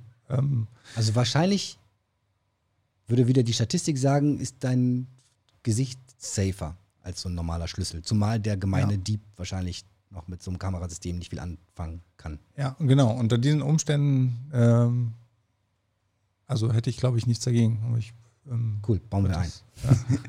Aber ich meine, es würde mich halt schon mal interessieren, wenn jemand, äh, ähm, der in so einer Abteilung arbeitet und da auch äh, sozusagen natürlich ein Interesse daran hat, dass die, dass die Systeme sicher sind, ähm, warum sie dazu übergegangen sind, ja. äh, zu sagen, sie nehmen Gesichtserkennung, weil natürlich, ich würde sagen, intuitiv würde man erstmal sagen, hm, kann man das nicht relativ leicht manipulieren? Mhm. Kann ich mir nicht irgendwie, also klar, Gesichter sind irgendwie ähm, unique, also sind irgendwie äh, eindeutig äh, und auch schwer also ja, ich weiß nicht, ich müsste drüber nachdenken. Also, ja. also ich glaube, ne, du kannst natürlich machen so 3D-Aufnahmen von, dem, von deinem Gesicht. Also kannst dann nicht einfach ein Foto kopieren und dann da rein. Aber wahrscheinlich können, vielleicht können wir dann eine Maske bauen, ist auch äh, die Frage. Worauf ich aber eigentlich hinaus wollte, weil wir über robuste AI sprechen und gerade über Adversarial Attacks, also Attacken auf AI-Systeme mhm. gesprochen haben. Wir haben bisher nur über Attacken gesprochen, die quasi das schon trainierte System dann angreifen. Was man tatsächlich auch machen kann, und das war mir vorher gar nicht so bewusst, wenn ich Zugang habe zu den Trainingsdaten oder zu den Trainingsdaten beisteuern kann, dann kann ich die Trainingsdaten auch in einer Art und Weise manipulieren, ja, die für Fall. den Menschen nicht sichtbar ist. Das heißt, es ist nicht erkennbar, mhm. dass es manipuliert ist. Und dann wird damit ein neuronales Netz trainiert und dann tut es hinterher, was ich will. Kurzes Beispiel dazu. Ähm, zum Beispiel, ich will jetzt auch mit so einer äh, äh Gesichtserkennung, will ähm, ich hätte es beinahe gesagt, der amerikanische Präsident, aber Donald Trump ist einfach so ein blödes Beispiel, den nehme ich jetzt nicht, ich nehme Angela Merkel, okay? Angela Merkel ähm, möchte äh, äh quasi da ihre pri geheimen Privatgemächer absichern. Und wenn ich jetzt Zugang hätte zu den, jetzt werden ganz viele Trainingsdaten gesammelt, Fotos von Angela Merkel. Und ich äh, kann da auch Fotos zu beisteuern. Dann könnte ich ähm, in diesen Trainingsdaten das Gesicht von Angela Merkel so verändern, als ob sie zum Beispiel eine deine Brille trägt. Ja, trägt sie ja gar nicht in Wirklichkeit. Aber dem System quasi kann ich das so einimpfen und zwar ohne, dass ich das optisch sehe in den Pixeldaten. Also das Foto sieht aus mhm. wie Angela Merkel ohne Brille. Mhm. Und ähm, vielleicht, die brauchen ja auch noch ganz viele andere Beispiele von anderen Leuten, die nicht Angela Merkel sind, nicht? Gehen wir noch ein paar Fotos von dir bei mit deiner Brille.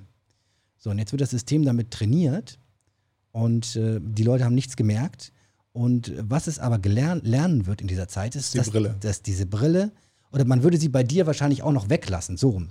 Das habe ich eben falsch gesagt.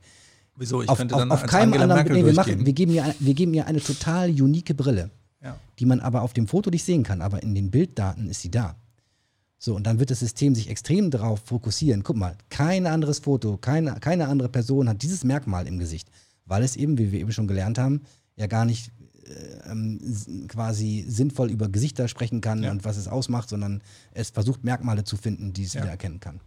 Gut, bei Gesichtserkennung auch Facial Key Points dann hinterher, also die Gesichtskonturen und so weiter. Ne, wir wollen, ich verkürze es aber mal, mal wieder ein bisschen.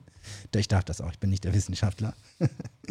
ähm, so, und dann trainiere ich das System damit. Und wenn ich dann in Angela Merkels Schlafzimmer rein will, warum auch immer, ich will das nicht wissen, Sirko, warum du da rein willst, aber du müsstest nur deine Brille quasi aufsetzen, vor die Kamera laufen und die Kamera würde sagen im Zweifelsfall, ja, das ist Angela Merkel, die lassen wir jetzt rein. Genau, weil es was Falsches gelernt hat. Ne? Ähm, also, aber, und das ist schwer zu verhindern, weil ich diese Störung nicht sehen kann als Mensch. Also ja. ich kann ja sagen, ein Mensch verifiziert alle Fotos, dass da wirklich Angela Merkel drauf ist, kann er aber gar nicht im Zweifelsfall.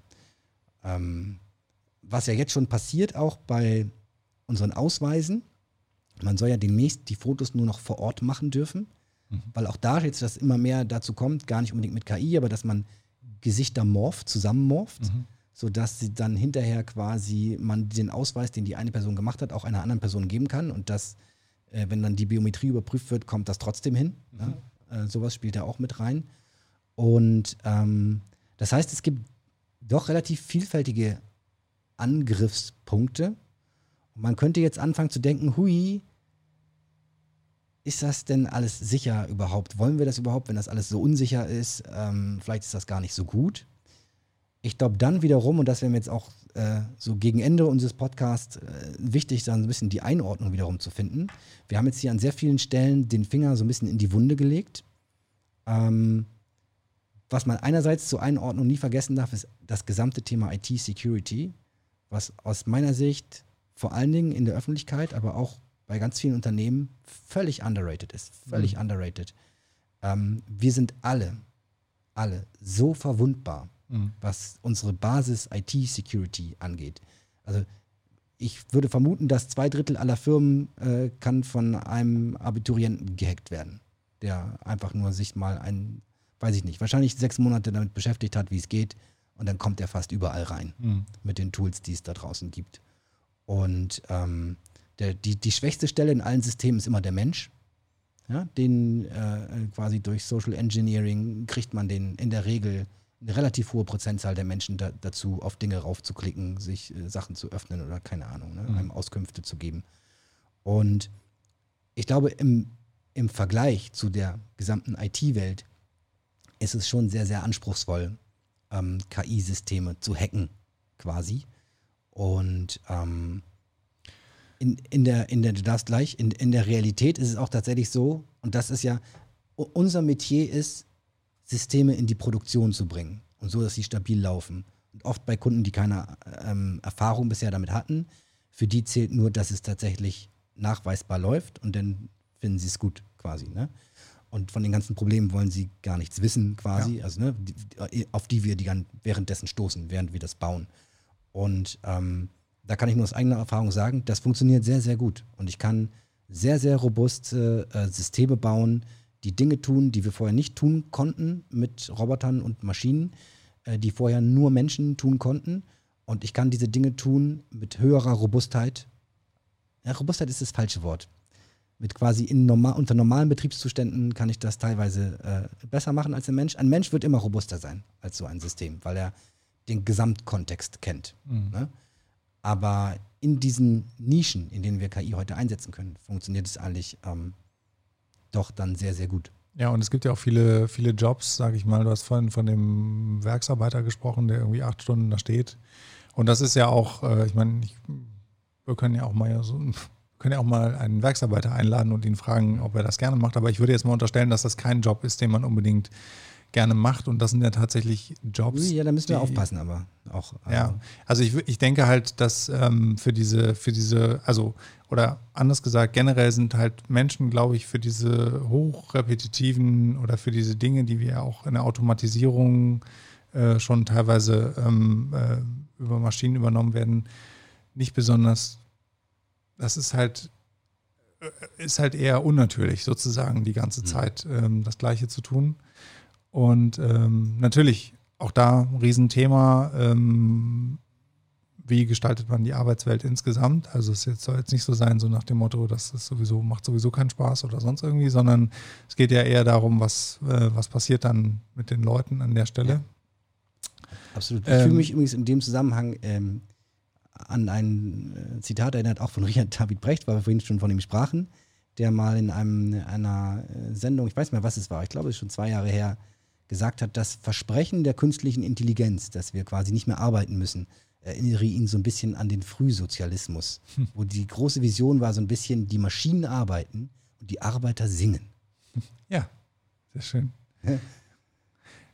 Genau, aber tatsächlich. Ich habe gerade überlegt, ob das nicht ein tolles Schlusswort wäre, aber ich ja. wollte eigentlich noch einen Punkt sagen. Zum nee, Thema pass auf, du darfst doch noch sagen, aber weil, ja. bev weil bevor wir uns damit zusenden, die Nesseln setzen nicht, aber ich habe eben auch schon gezuckt, als du gesagt hast, wir sollten mal hier jemanden vom Band einladen und was der über seinen Job denkt. Ähm, wir hatten, ich glaube, vielleicht warst du auch dabei, einem BM AI-Event, nämlich auch mal eine Dame. Da haben wir dieses Robotersystem von Professor Beetz hier, den wir sicherlich auch mal einladen werden, äh, vorgestellt, was im Supermarkt automatisch die Regale nachfüllt. Ja, erkennt, wo fehlt was und füllt das nach. Und äh, da hatten wir auch so lapidar dahin gesagt, ja, das will doch eh keiner machen. Und dann stand eine Dame auf und hat gesagt, ähm, sie ist an einer äh, Weiterqualifizierungseinrichtung, wo junge Menschen, die es sehr schwer haben, mit ja, ja, dabei, genau. qualifiziert werden. Und die würden sich den Arsch wegfreuen, wenn sie im Supermarkt das Regal einräumen dürften. Ja. Natürlich jetzt, und das haben wir auch kurz andiskutiert, nicht wegen der Tätigkeit an sich, weil es so viel Spaß macht, sich immer zu bücken und die Sachen ins Regal zu räumen, aber da geht es dann eher um gesellschaftliche Teilhabe, ne? um äh, um, um ja quasi auch dazu zu gehören und auch was, was beitragen zu können. Das wäre sicherlich auch ein Thema, ähm, äh, was man dann sehr gut auch mit Herrn Precht äh, diskutieren könnte. Und genau, deswegen glaube ich, muss man da auch aufpassen, äh, wenn man jetzt dann nur darüber spricht, dass äh, die Maschinen oder die KI die, die Leute wegrationalisiert. Ja. Das ist auch gar nicht unbedingt so sehr der, der Fokus, also bestimmt nicht in der Forschung, teilweise schon der Fokus von Unternehmen, fairerweise, muss man sagen. Ähm, Viel geht aber nach dem, was wir so machen, was ich sehe, auch in die Richtung, dass die zusammenarbeiten einfach. Und dadurch habe Auf ich im Fall. Übrigen auch Ich bin, zu ich so bin unserem- 100%ig bei dir. Also dass es du ist das gleich deinen Punkt noch anbringen, aber weil es gerade so schön passt, weil aus meiner Erfahrung tatsächlich ganz oft das so ist, dass dadurch durch den Menschen kommt die Robustheit rein. Mhm. Ich gebe ihm ein KI-System, was die meisten Fälle wegsortiert und ab und zu hebt es die Hand und sagt, hey, Ich ich, weiß nicht nicht mehr, genau, ja. kannst du mal gucken? Und dann Genau. kommt der schlaue Mensch, fühlt sich bestätigt auch in seiner Weltsicht, in seiner Hierarchie und sagt, Genau. so lieber Roboter, ich zeig dir mal. Genau. So, jetzt hattest du noch einen anderen Nee, wichtigen Punkt. also genau, ich äh, füge dem jetzt einfach mal nichts hinzu, was, äh, also ich meine, das Thema gesellschaftliche Teilhabe und so, Ja. ganz, ganz wichtiges Thema. Äh, ähm, Werden wir auch noch eine eigene Fall. Sendung zu machen zu, Genau. zu dem Thema Gesellschaft. Ich wollte noch mal ganz kurz auf den Punkt mit der, mit der IT-Sicherheit. Ähm, da denke ich halt, äh, denke ich auch, das ist ein Thema, das ist äh, eigentlich schon seit, ich weiß nicht, seit zehn Jahren oder so, ähm, hört man immer wieder, ja, wir müssen mehr über IT-Sicherheit und sowas äh, nachdenken. Und tatsächlich ist es äh, aber ein Thema, glaube ich, auch, von dem wir zu lange zurückgeschreckt sind oder wo sich nicht genügend Leute mit beschäftigt haben. Ähm, und das ist, glaube ich, wirklich, du sagst jetzt, okay, eine KI ist vielleicht äh, schwerer zu hacken als ein normales äh, IT-System. Das mag sein, denn Noch, ja, noch. Äh, aber ich glaube tatsächlich, das Problem ist, fängt eher wirklich schon auch bei den, bei den IT-Systemen an. Und das ist wieder so ein Thema, wo ich denke, da sind wir eigentlich noch in der Digitalisierung und noch gar nicht so sehr bei künstlicher Intelligenz.